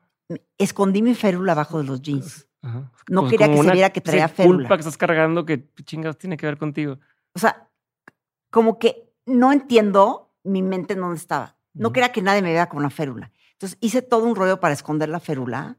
No quería que se notara que que no. somos como medio animales en ese sentido de decir, no creo que me vean indefenso porque me comen los leones. O sea, no, no quería que me vieran no caminando bien. Entonces me acuerdo que escondí la férula. Me puse unos tenis que eran blancos con los que sí podía caminar. Ensayé la parte de poder caminar bien. Y cuando subí al escenario, me fueron a arreglar a mi casa. A maquillar y a peinar porque pues, quería- me quería ver muy bien. Y llegué como muy arreglada, o sea, en mi manera, pues, o sea, Ujú. pe- verme decente. Y cuando subí al escenario, caminé súper consciente Ajá. de no caerme, de no tambalearme, y hablé O sea, tenía, de entrada era meta número uno, poder llegar al, al- Al al escenario. y bien, ¿no? y bien. Ahora lo concéntrate en lo que sigue. o subir sea, las escaleras ujú. eh, y poder hablar bien. Y empecé a hablar bien. Y fueron esos 10 segundos de miedo. Y cuando ya estuve en el escenario y dije las primeras tres palabras, me solté. Y pude hablarlo y lo pude hacer bien. Y hoy lo veo, hoy lo veo y digo, esto fue 2017. Fue, ni siquiera, creo que ni siquiera había pasado un año. porque No, fue porque en mayo, fue mayo que pasó. 2000, ajá. Entonces, no había pasado ni siquiera un año. Hoy veo ese video y no sabes cómo me admiro. Me respeto. ¿Qué pantalones tuve? Porque no, o sea, si alguien supiera cómo me sentía internamente y lo rota que me sentía, cualquiera hubiera dicho, yo no voy a ir a una conferencia. Ujú. No entiendo cómo lo hice. Y ahí fue cuando dije, es que soy una campeona. Y creo que esa es como la, la cosa. Pero ahí no lo dijiste, lo dijiste No, hasta después. Hasta después. Y hasta después dije, no puedo creer en el estado que porque solamente yo sabía cómo me sentía. Claro. En el estado tan vulnerable, tan frágil, tan, tan insegura en, en el que estaba, no puedo creer que di una conferencia. Aparte, no lo digo en mala, o sea, no lo digo por quererme echar flores. Pero tan bien hecha, chingona. tan estructurada, este, tan articulada. Y, y- y lo más impresionante fue que tuvieron que abrir dos salones más, tuvieron que extender todo el piso del St. Regis por la cantidad de gente que hubo. O sea, está la, O sea, el salón se llenó. de la gente de la ver qué va a expectativa fue impresionante. El salón se llenó y eso me gustó mucho porque creo que la gente, a pesar de que no tienes que pasar por algo como lo mío, como un coma o, estar o morirte para tocar un día negro o para sentir un duelo. Entonces creo que muchas mujeres que me escucharon ese día eh, se identificaron. Porque puedes tener un duelo que puede ser un divorcio, Sí. que puede ser una pérdida de trabajo, que puede ser la pérdida de... Pueden ser miles de cosas. Entonces creo que, eh, creo que hay esta parte como muy humana que me abrí, creo que conectó muy bien porque todos pasamos por duelos y todos pasamos por días Sí. Y, y no es lo mismo un duelo que no te pega a nivel incluso económico. O sea, porque una cosa es un duelo de, de decir, eh, termino una relación, ¿no? Y Sí. híjole, sí, tal, tal. Pero, pero luego hay un grado extra de decir, no estoy pudiendo trabajar o no estoy pudiendo generar, mi pareja o mi familia está invertida en esto. O sea, con lo que tú aprendiste, o sea, con lo que te pasó, si tuvieras que decir, a ver, a mí me pasó esto, para que a alguien más no le pase, es inevitable que le pase una enfermedad, pero que si llegan a estar así, no les cargue el payaso de decir se queden sin casa, sin qué. ¿Qué harías? O sea, que sean como principios que yo hoy puedo empezar a tener en, en mi vida, en mi negocio, en tal, para evitar que el día que tenga una catástrofe así Mira, te voy y, y salga adelante, no es, se me cae es muy impresionante porque a mí me impresiona mucho que tengo mucha gente cercana, amigas, amigos, que por ejemplo no, no tienen seguro. Ok. Si a mí esto, Diego, me hubiera pasado sin seguro médico, Bye. yo no te cuento lo que pasa. Yo estuve casi cuatro meses en un hospital, ¿Te acuerdas? Vamos a Privado. darle una cuenta de eso? privado, ¿eh?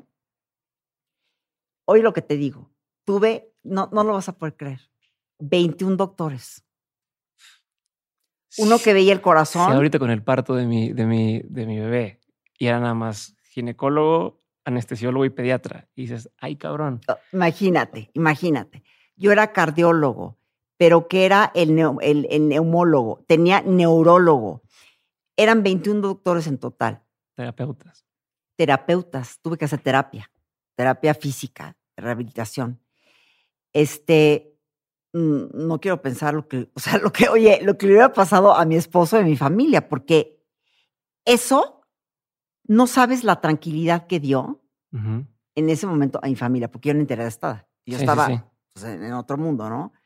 Pero creo que para mi familia eso te quita un peso de encima y te puedes concentrar en ese momento al 100% en lo que es importante de los doctores, de coordinar, del paciente, de cómo está sintiendo Eugenia. ¿Entiendes lo que te digo? Sí, porque Pero si no agrégale a eso. en, en- en- Agregarle a eso que hubiéramos tenido que ver cómo pagas todo eso. Porque, a ver, Diego, estás hablando de terapia intensiva, estás hablando de muchos doctores, estás hablando de muchos medicamentos, estás hablando de mucho dinero, Diego. porque- Que en un hospital tú sabes cómo es la parte médica. Se empieza a escalar, ¿eh? Y se empieza a escalar, ¿eh? Mira, y un ejemplo sencillo. Un ejemplo sencillo. Ahorita, a mi esposa, para poder entrar al hospital, o sea, para el parto, le decían, tienes que irte prueba de COVID, ¿no? Tienes que a alguna prueba de COVID Claro. que tenga menos de tantos días de, de vigencia, ¿no? Tres días, una cosa así. Si tú te haces por fuera, costaban algo así, tres mil pesos, ¿no? Y si tenías eh, credencial de no sé qué, dos mil y cacho.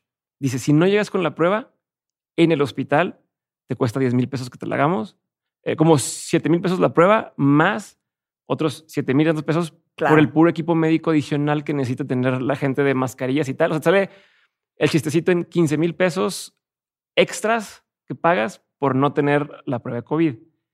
Entonces, en, imagino en ese, en ese sentido de cómo se puede muy rápido ir elevando y elevando y elevando y elevando y elevando y elevando. Pues yo que estoy tranquilo que tenía el seguro también. Digo, en mi caso siempre nos han fomentado eso en, en- en mi casa. A mí también. De, Pero de- mira, yo te estoy hablando de, de una cuenta que fueron millones de pesos. Porque además, no es nada más el hospital. Cuando sales es los honorarios de todos los doctores. O sea, es una enfermera. Sí. Es que no sabes lo que. Entonces, sí, sí, definitivamente. Y no estás trabajando, no estás produciendo. No estás Entonces, produciendo. dices, bueno, O sea, definitivamente como que uno nunca, como que nunca sientes, y sobre todo a mi edad, cuando estás como en esta, en esta, en esta parte como de medio joven, ¿no? No sientes que te va a pasar estas que te pueden pasar estas cosas. Pero puede ser desde una enfermedad hasta un accidente inesperado, hasta un tema ma- de maternidad como el mío. Entonces, nunca sabes cuándo puede ocurrir. Que oye, ojalá nunca ocurra. Pero ¿qué crees? Sí puede ocurrir. Porque yo nunca imaginé que una cosa así me pudiera pasar. Y más por un procedimiento tan de rutina y tan sencillo. Y de repente, un procedimiento de rutina que yo pensé que iba de entrada y salida, se acabó convirtiendo en quedarme casi, casi cuatro meses en el hospital con todo este embrollo de cosas. Entonces, sí, definitivamente para mí la moraleja en ese sentido es en esa parte de salud, híjole, tienes que tener ese seguro, esa es esta cosa que sientas que cualquier cosa que te pase, no te vas a tener que preocupar de, por eso, porque ¿qué crees? Te vas a tener que preocupar por muchas otras cosas más, que son que yo me estaba muriendo, ¿eh? Sí. O sea, ahora imagínate yo muriéndome, pero y encima de todo, ¿cómo pagan todo el mundo la cuenta? y, y, a ver, y en, y en tema de preparación, digamos que una cosa es por el tema de salud y económico, seguro, pero en el tema de trabajo, ¿qué pensarías? Por ejemplo, yo ahorita digo, si me pasa algo, ¿quién graba de mentes? ¿No? O, o quién tal. O sea, tú hoy tienes claro cómo administras tu forma de trabajar para, para una eventualidad que puede ser enfermedad o puede ser me fui de vacaciones. Sí, ahorita sí lo tengo porque sí tengo a, gente en la que confío que puede entrar al el relevo de esto. Este, y sí, sí, sí estoy preparada para cualquier cosa, para cualquier eventualidad. Espero que ya no, ya no haya no, Claro, claro, pero, pero sí estoy preparada para eso. O sea, realmente como que estoy muy protegida en ese sentido. Pero para mí esa parte de, o sea, regresando a la parte de la parte económica de los seguros y eso, para mí eso fue un gran, gran, gran aliviane. Okay. Y emocionalmente, sigue siendo igual que eras antes en el sentido de, por ejemplo, no sé cómo eras de, decir, o sea, o, el día de hoy piensas en cualquier momento puede pasar algo a alguien, o sea, te cambia esa óptica o no, o sea, de, ¿sabes qué? No le he marcado a mi familia en toda la semana, les marco porque no sé si mañana los puedo ver. O sea, te cambia ese chip. Sí te cambia ese chip porque, te digo, nunca piensas que te puede pasar a ti. Una amiga muy cercana mía que falleció hace tres años em, de cáncer, que estuvo mucho tiempo peleando contra el cáncer, pero una vez me dijo una cosa que me dice ella, me dijo, ¿sabes qué, Eugenia? Yo nunca me he preguntado por qué me dio cáncer a mí. Me dice, porque más bien, ¿por qué no?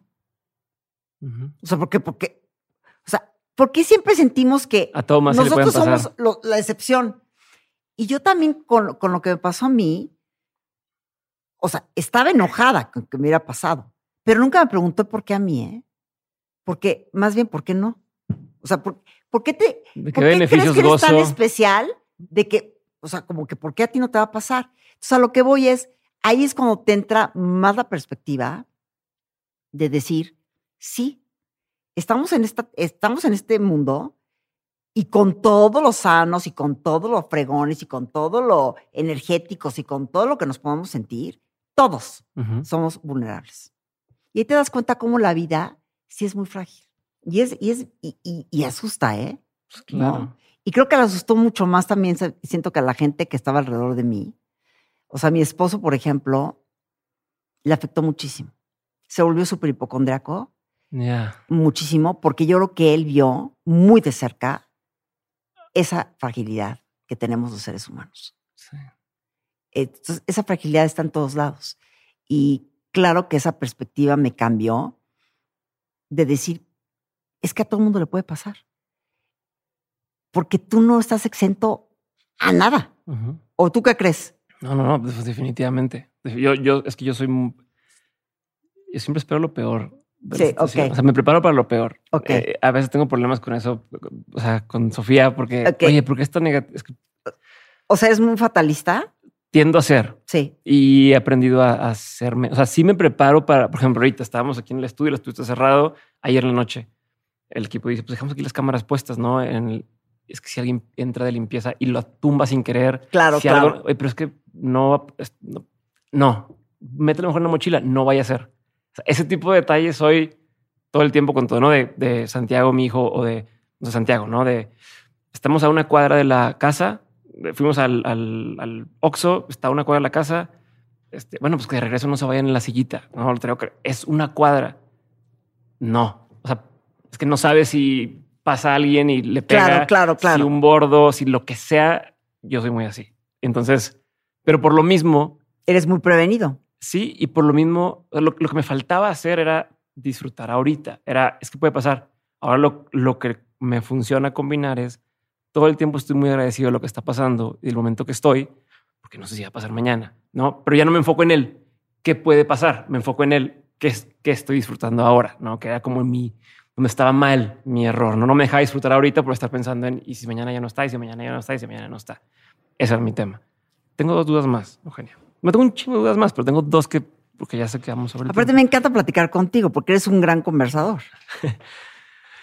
Ay, pues esperemos que. Este, ahí te va. Tengo dos dudas. Uno, ¿cómo evitas que una situación así truene tu relación con tu pareja? O sea, por la presión que existe dentro de, de todo, ¿no? Eh, Y, y si pasan embarazos, ¿no? ¿Cómo le haces para que en una situación tan grave hayan salido mejor, a lo mejor que como, que como entraron? Mira, una cosa que, que me dijo él en el hospital, porque yo, yo cuando estaba en el hospital no quería hacer terapia. Ajá. Entonces, cada vez subían al cuarto y me cargaban y me metían a la silla de ruedas a fuerza y me bajaban. Entonces, yo no quería hacer terapia y todo el tiempo estaba renegando. Y me acuerdo que él me dijo, me da, me da, me dijo, lo único que temo es que cuando regresemos a, a la casa, no quieras hacer terapia. Me dijo, porque la terapia, eso es lo que te explican mucho. Los primeros me- meses, cuando te pasa algo así, los primeros meses, hacer terapia es, hoy lo que te digo, fundamental, Sí. porque es cuando la plasticidad cerebral está a todo. O sea, es cuando vas a Es poder... como dicen con los bebés, que si volviste un bebé, con un bebé entre más chico prenden más rápido las cosas Entonces, que si, más si tú adelante. te esperas y dejas la terapia o no la haces, te quedas estancado. O sea, yo estaría seguramente sin caminar todavía. O sea, no, tienes que hacer la terapia. Entonces me acuerdo que él me dijo, me da, me da mucho miedo que así como estás evadiendo la terapia aquí, que te la hacemos hacer a fuerza. Pero ya en la casa me dijo, ¿cómo voy a controlar yo eso? Porque aquí digo, sube el, el enfermero y no te queda de otra Sí, y te meten te y- friegas, y no te puedes ir a ningún lado. ¿Cómo voy a poder controlar eso? Entonces me dijo, tú me tienes que prometer que vas a hacer la terapia. Porque si tú no haces la terapia, yo no voy a poder estar contigo.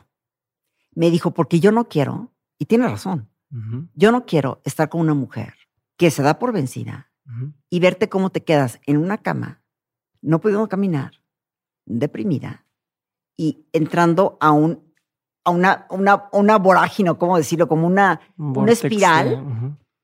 o sea, de, de- de caída. O sea, es súper duro que te diga eso, pero es muy cierto Pero porque está en tus algo. manos. No era una cosa que, ah, ya Entonces- no, o sea, están. Ahí Está yo dije, manos. es que nadie puede hacer la terapia por mí. Y yo ahí dije, o sea, me fui a mi casa y cuando fui a- llegué a mi casa y empecé a hacer las terapias, yo dije, es que yo no puedo faltar a, ni a ninguna terapia. Primero, porque, o sea, yo se lo, se lo prometí a él. Ujú. Y dos, porque yo no puedo ser tan egoísta. Porque te voy a decir una cosa, siento que cuando tú estás bien, la demás gente está bien. Si yo hubiera optado por no hacer terapia, quedarme en la cama, viendo telenovelas, comiendo chilindrinas, Ujú. garabatos y conchas y pan dulce, ¿eh? no haciendo nada, ¿qué crees? No me hubiera rehabilitado y si eso hubiera pasado, le hubiera hecho la vida infernal a mi esposo, a mi familia y a toda la gente. Y sabes que eso se me hace un, un acto súper egoísta. Entonces dije, tengo que salir adelante, primero por mí, pero también por la gente que me rodea. Sí. Porque sabes qué, o sea, el ser feliz y el buscar esa felicidad y estar bien, también es un acto de generosidad. Tú no puedes estar en la queja, estar siendo miserable, porque siento que es una falta de respeto para la gente que está alrededor tuyo. No sé si me explico lo que claro, estoy claro, diciendo. claro, claro. El, que, el sea- que yo sea negativo y lo que traiga todo, eh, no nada más es contra sea, mí, es contra todos los que Es están al lado de mí. Sí. Entonces yo dije, esto yo lo voy a hacer. Y Diego, tenía, cuando, cuando salí del hospital tenía que hacer seis terapias diarias. Me tenía que levantar a las seis de la mañana, estar a las seis y media de la mañana en Kessler, Ujú. haciendo terapia. Luego regresé a las, regresaba a las tres de la tarde de mi casa, comía Ujú. y Que también terapia, para y comer. terapia de cuatro hasta la noche. Diego, no dejé de hacer una terapia. Y luego cuando regresé a trabajar, hace terapia en la mañana, comía iba dos horas a la oficina y regresaba a hacer terapia en la noche. Y, Sí, sí. y veme cómo estoy. No, pues, no, o, O sea, no parece no que parece, no parece. No parece que, que estuve así. Entonces ahí es cuando te das cuenta que hay una voluntad que solamente tú la puedes tener. O sea, ¿también crees que afecta, o sea, afectas a la gente cuando le quieres estar ayudando? O sea, yo recuerdo que leí en tu libro donde decías, cuando yo estaba en el hospital, pues la gente lo hacía por mí, entre comillas, ¿no? El, el yo, yo puedo no tener voluntad alguna y como quiera me hacen ir y tal, y entonces, entre comillas, me hacen la tarea, Claro. pero llegas aquí y fue cuando dije y, estoy y sola. nadie lo puede hacer por ti, Es cuando dije estoy sola y nadie. pues como sales avante, pero, nadie. pero tendemos a querer sobreproteger a esa la gente y querer ayudar, ¿no? Yo te ayudo, yo te llevo y tal, lo estamos perjudicando más que, que ayudarlas. ¿Tú, tú Exacta, exacto. ¿Cómo, cómo? O sea, tú sientes que al hacer eso, al, al uno querer, no, yo te llevo, yo te ayudo, yo te no, sé qué, lo estás afectando más. Perjudicando. Cuando tienes que hacer una terapia, nadie, nadie puede hacer una terapia por ti, la tienes que hacer tú. Pero hablando de lo de la pareja, este, eso fue como eh, eh, esto, que, eh, esto que él me dijo, pero fuimos a una terapia juntos, Ok. que era terapia de estrés postraumático, Ujú. porque tanto él y yo lo teníamos. Y esa psicóloga nos dijo, tienen que trabajar y hablarse todo. Ujú. Porque luego cuando tú estás de que no le quiero decir a él que me siento así, entonces ya esta, esa, esa como falta de comunicación empieza a ser que haya resentimientos, ¿me explico? Claro. Todo tiene que ser muy transparente para que sigan juntos, porque me imagino, no te, o sea, se, se me hace horrendo, pero es como igual las, los matrimonios que pierden un hijo, ¿no? Que por no querer tocar el tema, Sí. no querer se hace- hablarlo, Se hace un hueco enorme entre los se dos. hace un hueco y un gap, digamos, enorme, y entonces la pareja acaba Ya. creo que cuando pasan cosas tan así, Sobrecomunicar. tienes que hablarlo. Porque si no se empieza, como dices tú, a hacer este hueco, esa separación, en donde de repente ya te das cuenta que ya estás uno de un lado, otro del otro, y ya no hay nada que rescatar. Entonces creo que eso es bien importante. Y también reconocer que él fue, o sea, él ya no me tiene que demostrar nada, la verdad, ¿eh? con todo lo que pasó y todo lo insoportable que también estuve yo y con todo lo que me costó trabajo, la verdad es que no me tiene que ya que, que demostrar nada. O sea, creo que me demostró de lo que está hecho. Estuvo increíble.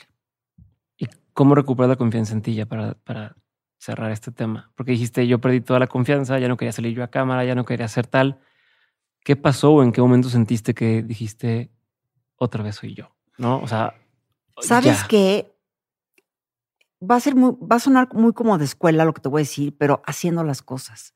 Porque yo me acuerdo que cuando pasó lo del programa de radio, le dije a Marta, yo no quiero hacer ya radio. No, ya no voy. Me dijo Marta, es que, a ver, ¿cómo te explico que lo vas a hacer? Y yo, no lo voy a hacer. Me dijo, lo vas a hacer porque la práctica es lo que te va a llevar a recu- recuperar eso. Entonces me dijo, ¿qué te parece si ahorita, en estos primeros meses, lo hacemos grabado? No lo hagamos en vivo, porque está- eso es lo que te está. Entonces me dijo, lo vamos a hacer grabado, Fue después de Twitter, después de que. Ajá. ajá. pero lo vamos a hacer. Entonces yo iba a grabar el programa, lo grabábamos, de repente si me atoraba, me lo como- que Y te arrullaban. y me regresaba como para que, porque también si lo hacía en vivo iba a ser muy largo la explicación. Entonces, como que para que si estuviera sintetizado y bien hecho, lo grabábamos. Y me dijo, y lo vas a seguir haciendo. Y me dijo, y tómalo como que es terapia. Entonces, a lo que voy es, creo que para recuperar la confianza tienes que hacer las cosas, porque el hacer las cosas te va a ayudar a demostrarte que sí lo puedes hacer. Y cuando encuentras que sí lo puedes hacer, esa confianza es como un musculito que va creciendo. Pero si no te lo compruebas a ti mismo, ¿cómo vas a saber que tienes confianza? Si ni siquiera estás descubriéndolo. Es como cuando alguien se cae el caballo y le dicen, vuelve a subir, porque si no te subes, te vas a terminar No. el caballo todo el tiempo. Entonces, no, ok, no estoy hablando bien. Voy a ir a grabar el programa. ¿Sabes qué? Salió bien este. Es una cosita más. Y creo que la confianza se va construyendo así. Y es como el miedo. O sea, ¿cómo, cómo vences el miedo? Haciendo las cosas. Y creo que haciendo las cosas, ejercitando ese músculo todos los días, es como vas ganando confianza, venciendo el miedo. Creo que en la acción, Sí. O sea, el movimiento. creo que hay la acción es lo que más te ayuda a hacer las cosas, para mí. Perfecto. Eugenia, ¿me regalas 15 minutos más? Sí. Perfecto. Vamos a pasar a una parte que tengo del podcast que son preguntas concretas. Ok. La pregunta es concreta, la respuesta no tiene que serlo, ¿ok? Respondes y avanzamos. ¿Cuál ha sido uno de los mejores consejos que te han dado? Mi papá, Te digo. siempre, que cree en mí. Cree en mí. ¿Qué es un consejo que tú antes dabas como bueno y que con la experiencia ya no seguirías dando? O sea, que a lo mejor antes cuando llegaba alguien a trabajar contigo, lo que dices, no, tienes que ser así, o te recomiendo ser así, y con tu experiencia de años ya, "Mm, ya no daría eso así. Sabes que, más bien, igual y hazme después la pregunta, el tema laboral, pero ahorita me estoy acordando que esta amiga que te digo que cuando le dio cáncer me, me dijo un día en la mesa, es que estoy preocupada porque siento un quiste en mi, sen- en, Seno. en mi seno, ¿no? Y yo le dije, no te preocupes, no va a ser nada. Mm. Y fue. Y esto es algo que, o sea, gracias a Dios, ella fue al doctor y todo, pero esto es algo que siempre me persigue porque digo, ¿qué tal si yo le hubiera dicho, no te preocupes, no hagas nada y no va al doctor? Ubicas lo que te digo, es como que Y es, lo que, es la reacción que todo el mundo hace. es la, o sea, estas cosas como del el estar, ¿cómo te diré? Comforting o como Sí. tratando como de aliviar las cosas o suavizar las cosas Sí, para pensar, que, no eres tan que fuerte el otro para se- soportarlo. para que el otro se sienta mejor y no, y como dices tú, y para no, para reconfortarlo y no querer san- ser tan duro con otro, eso nunca lo volvería a hacer. O sea, creo que las cosas, no por querer, como dicen en inglés, sugarcoat, Ajá, sí, no sí, por querer poner Dorar la píldora. dorar la píldora, ponerle azucarita a las cosas por arriba. Nunca lo volvería a hacer. Creo que siempre hay que decir las cosas de frente y aunque duelan. Y entonces creo que los consejos que yo en mi vida a nivel laboral he dado han sido también con cariño, porque siempre van de cariño, ¿eh? Nunca son fuertes, nunca son mala onda, pero siempre diciendo las cosas. O sea, esto no lo hiciste bien. Y, por ejemplo, consejos que le he dado a la gente que ha trabajado conmigo también es, mucho es también, confía en ti. Porque yo me he dado mucho cuenta que la gente con la que me he topado en mi vida es gente que duda mucho de ella. Y, y quizá es porque son mujeres, no sé por qué las mujeres No somos sé, así no, yo creo que también lo pero, somos, ¿eh? pero son, son chavas que dudan mucho de ellas, que sienten que no lo están haciendo bien. Y creo que el consejo de creer en ti, creer por dónde vas y creer en tu instinto, y creer que sí puedes hacer las cosas, para mí es el mejor consejo. Pero por otro lado, no soy tan consejera porque soy un tipo de líder que sé, ¿cómo te diré? Tal, tal vez por lo que me pasó, sé ahorita confiar mucho en los demás. Sí, o sea, es que, es Entonces, ese como que los dejo muy O sea, ese consejo que dices que, que das, al final de cuentas no es un consejo porque no es algo así, algo así, es cree en ti. O sea, tú solo eh, averigua los consejos, por así decirlo, ¿no? O Sí. sea, es, o sea, es, sigue sin ser un consejo. ¿Estamos? O sea, confía en ti.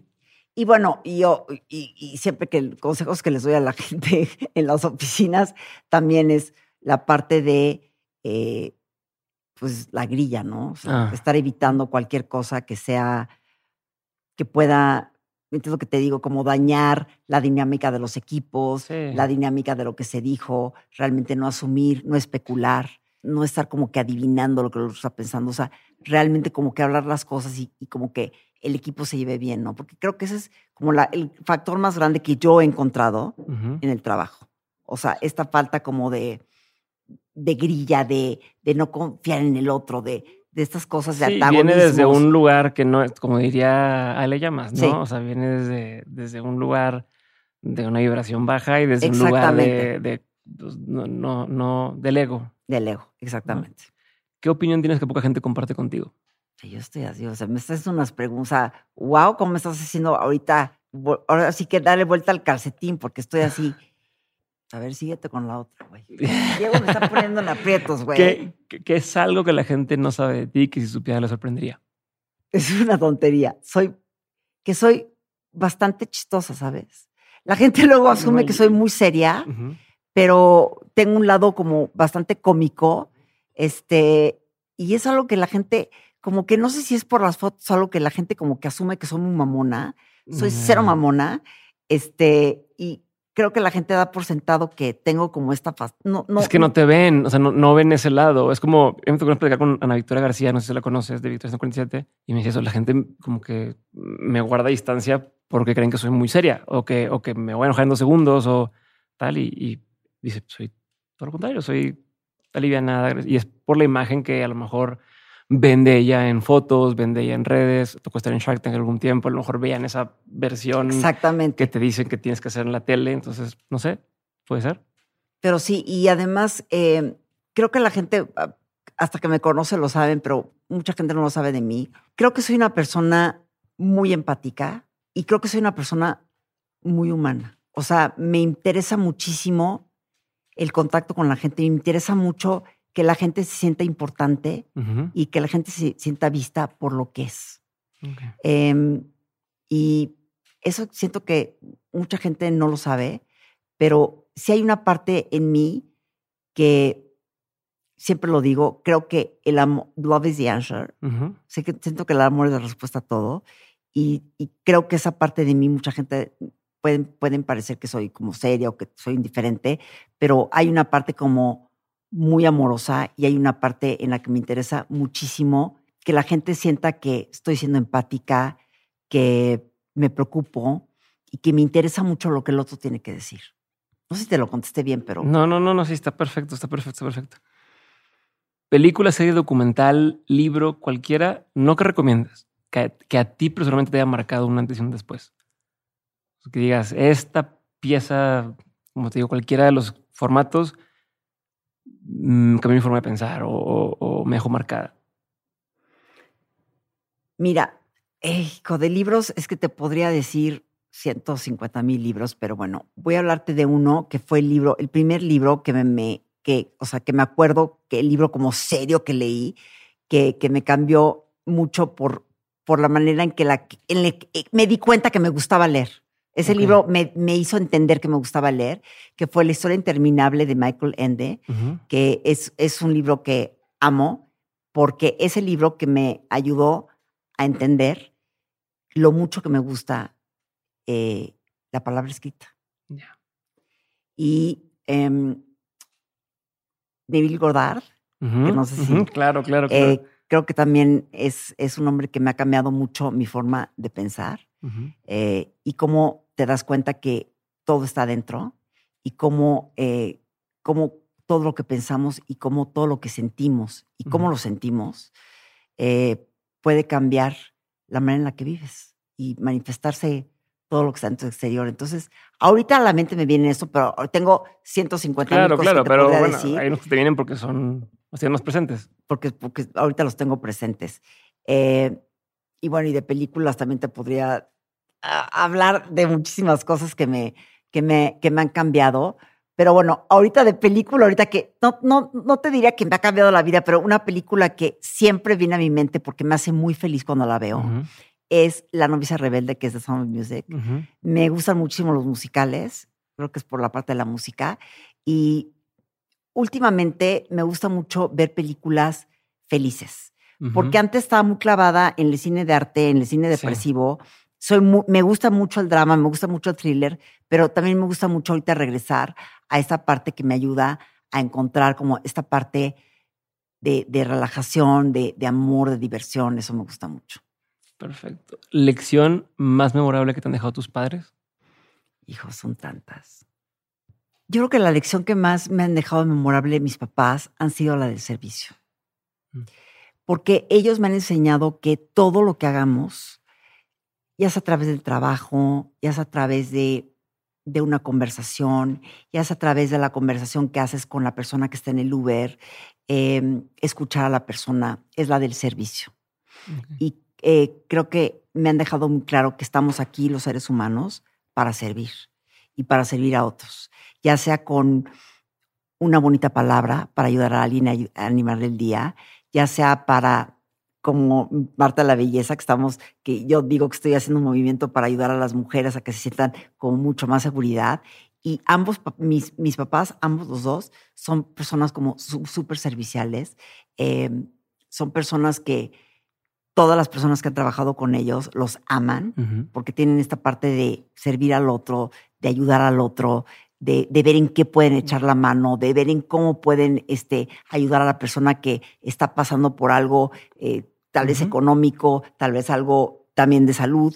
O sea, esta parte de servicio creo que es algo que no me la enseñaron en palabras, pero que la vi en ellos en el ejemplo. Entonces creo que con eso me quedo con ellos y es una cualidad que me encanta en ellos y es una cualidad que siempre quiero tener yo. Perfecto. Tengo dos preguntas más.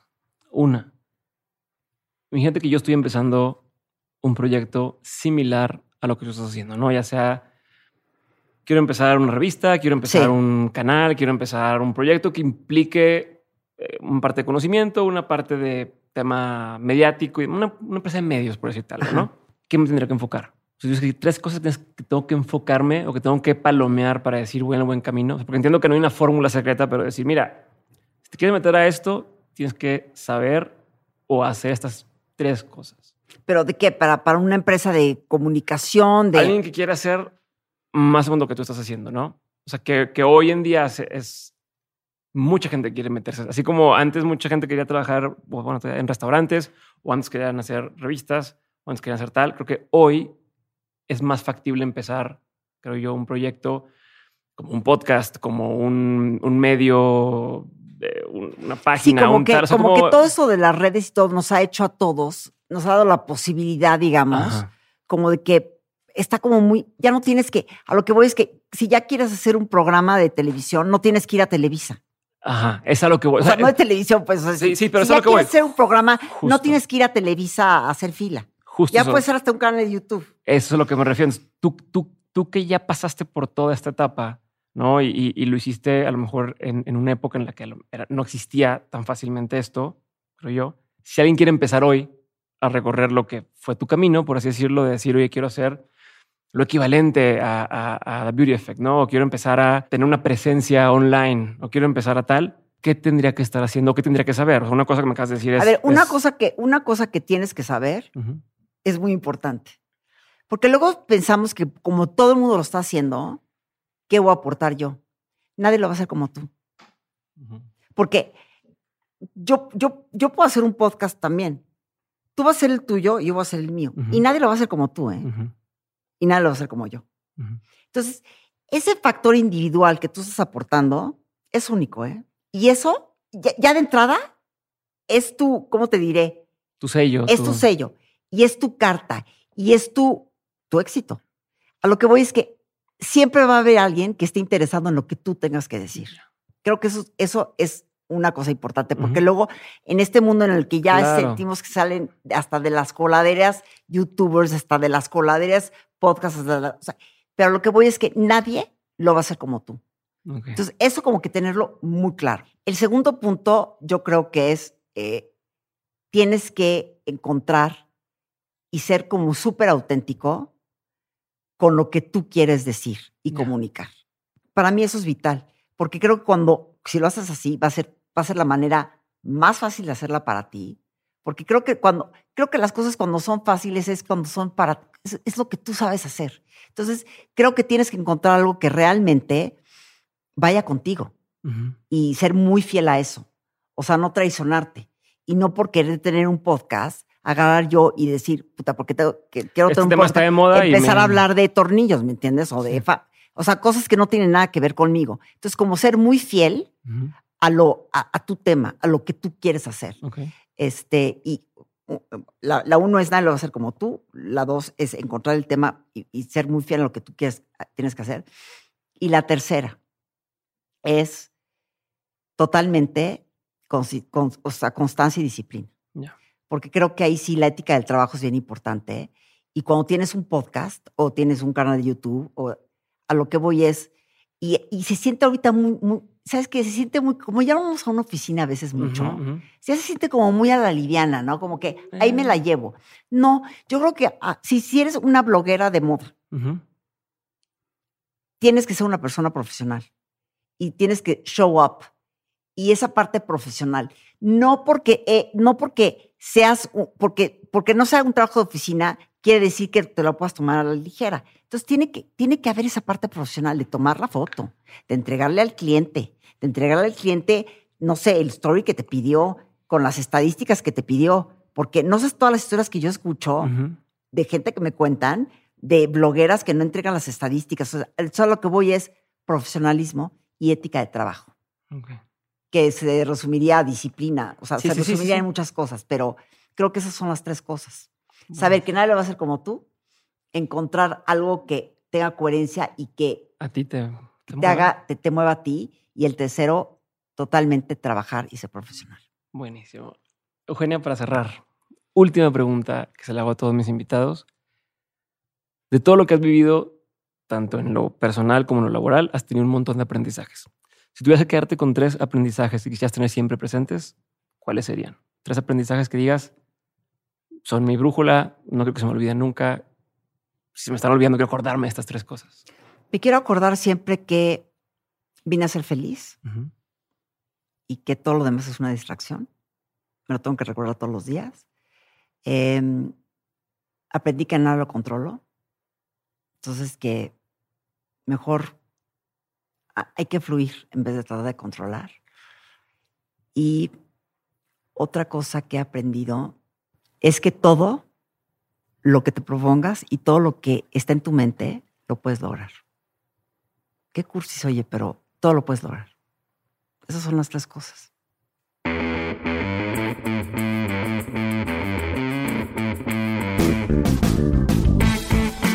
Hasta aquí mi episodio con Eugenia Baile. Espero que te haya gustado. Y si fue así, por favor, hazle saber a Eugenia que te gustó dejándole un comentario en sus redes sociales, etiquetándola, etiquetándonos a nosotros, comentarios en YouTube, todo lo que quieras hacer para hacer que nos demos cuenta, lo vamos a ver y te voy a agradecer muchísimo que te hayas tomado el tiempo no solo de escuchar, sino que de hacernos saber que lo escuchaste y además de compartirlo con otras personas. Creo que la experiencia que vivió Eugenia podemos aprender bastante y además de todo lo que compartió en el área de negocios, marketing y demás, también fue de bastante, bastante valor. Sin más por el momento, te doy nuevamente las gracias por estar escuchando. En serio, gracias por el apoyo, lo agradezco muchísimo.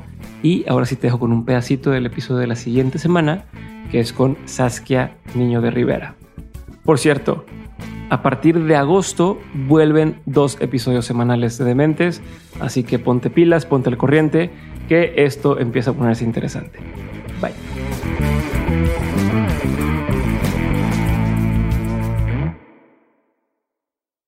Hay psicópatas y hay sociópatas y hay personalidades antisociales, ¿no? Que todas las tenemos. Al final, todos tenemos cierto nivel de personalidad antisocial y las vas generando a raíz de este, ciertas incapacidades empáticas que tienes y que así eres o que te has tenido que ir Mecanismos generando de defensa. que son los mecanismos de defensa. Yo, como se lo explico a la gente en peras y manzanas, es todos nacemos, o sea, con diferenciación de ese 1%, todos nacemos con empatía nivel 10. O sea, cuando estás en el hospital, en tu cunita, esta imagen de todos los bebés así, así, ti, ti, ti, 10, empatía ujú. 10.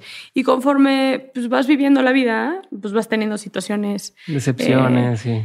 pues situaciones, ¿no? Este resulta que pues, me, cortó la novia, cabrón, y, y me tiró dos semanas en la cama y estoy tirado a la basura. Pues las posibilidades de que eso te vuelva a pasar son nulas, ¿no? Ujú. Este, la siguiente novia que tengas no te vas a ir como gordo en tobogán en ese, en ese aspecto, ¿no? O resulta que a los cuatro años me violaron, ya. ¿sabes? O soy, o resulta que a mi papá le gusta tocarme. Y, y eso es bien interesante en el lugar. Tengo que, o sea, si vivo en una casa donde a mi papá le gusta tocarme, tengo que sobrevivir eso. Entonces, no puedo sentir el mismo dolor de cuando mi papá me tocó la primera vez a cuando me tocó la, la vez 20. Son mecanismos de defensa, pero desafortunadamente para la creación de esos mecanismos de defensa tienes que ir perdiendo capacidades empáticas.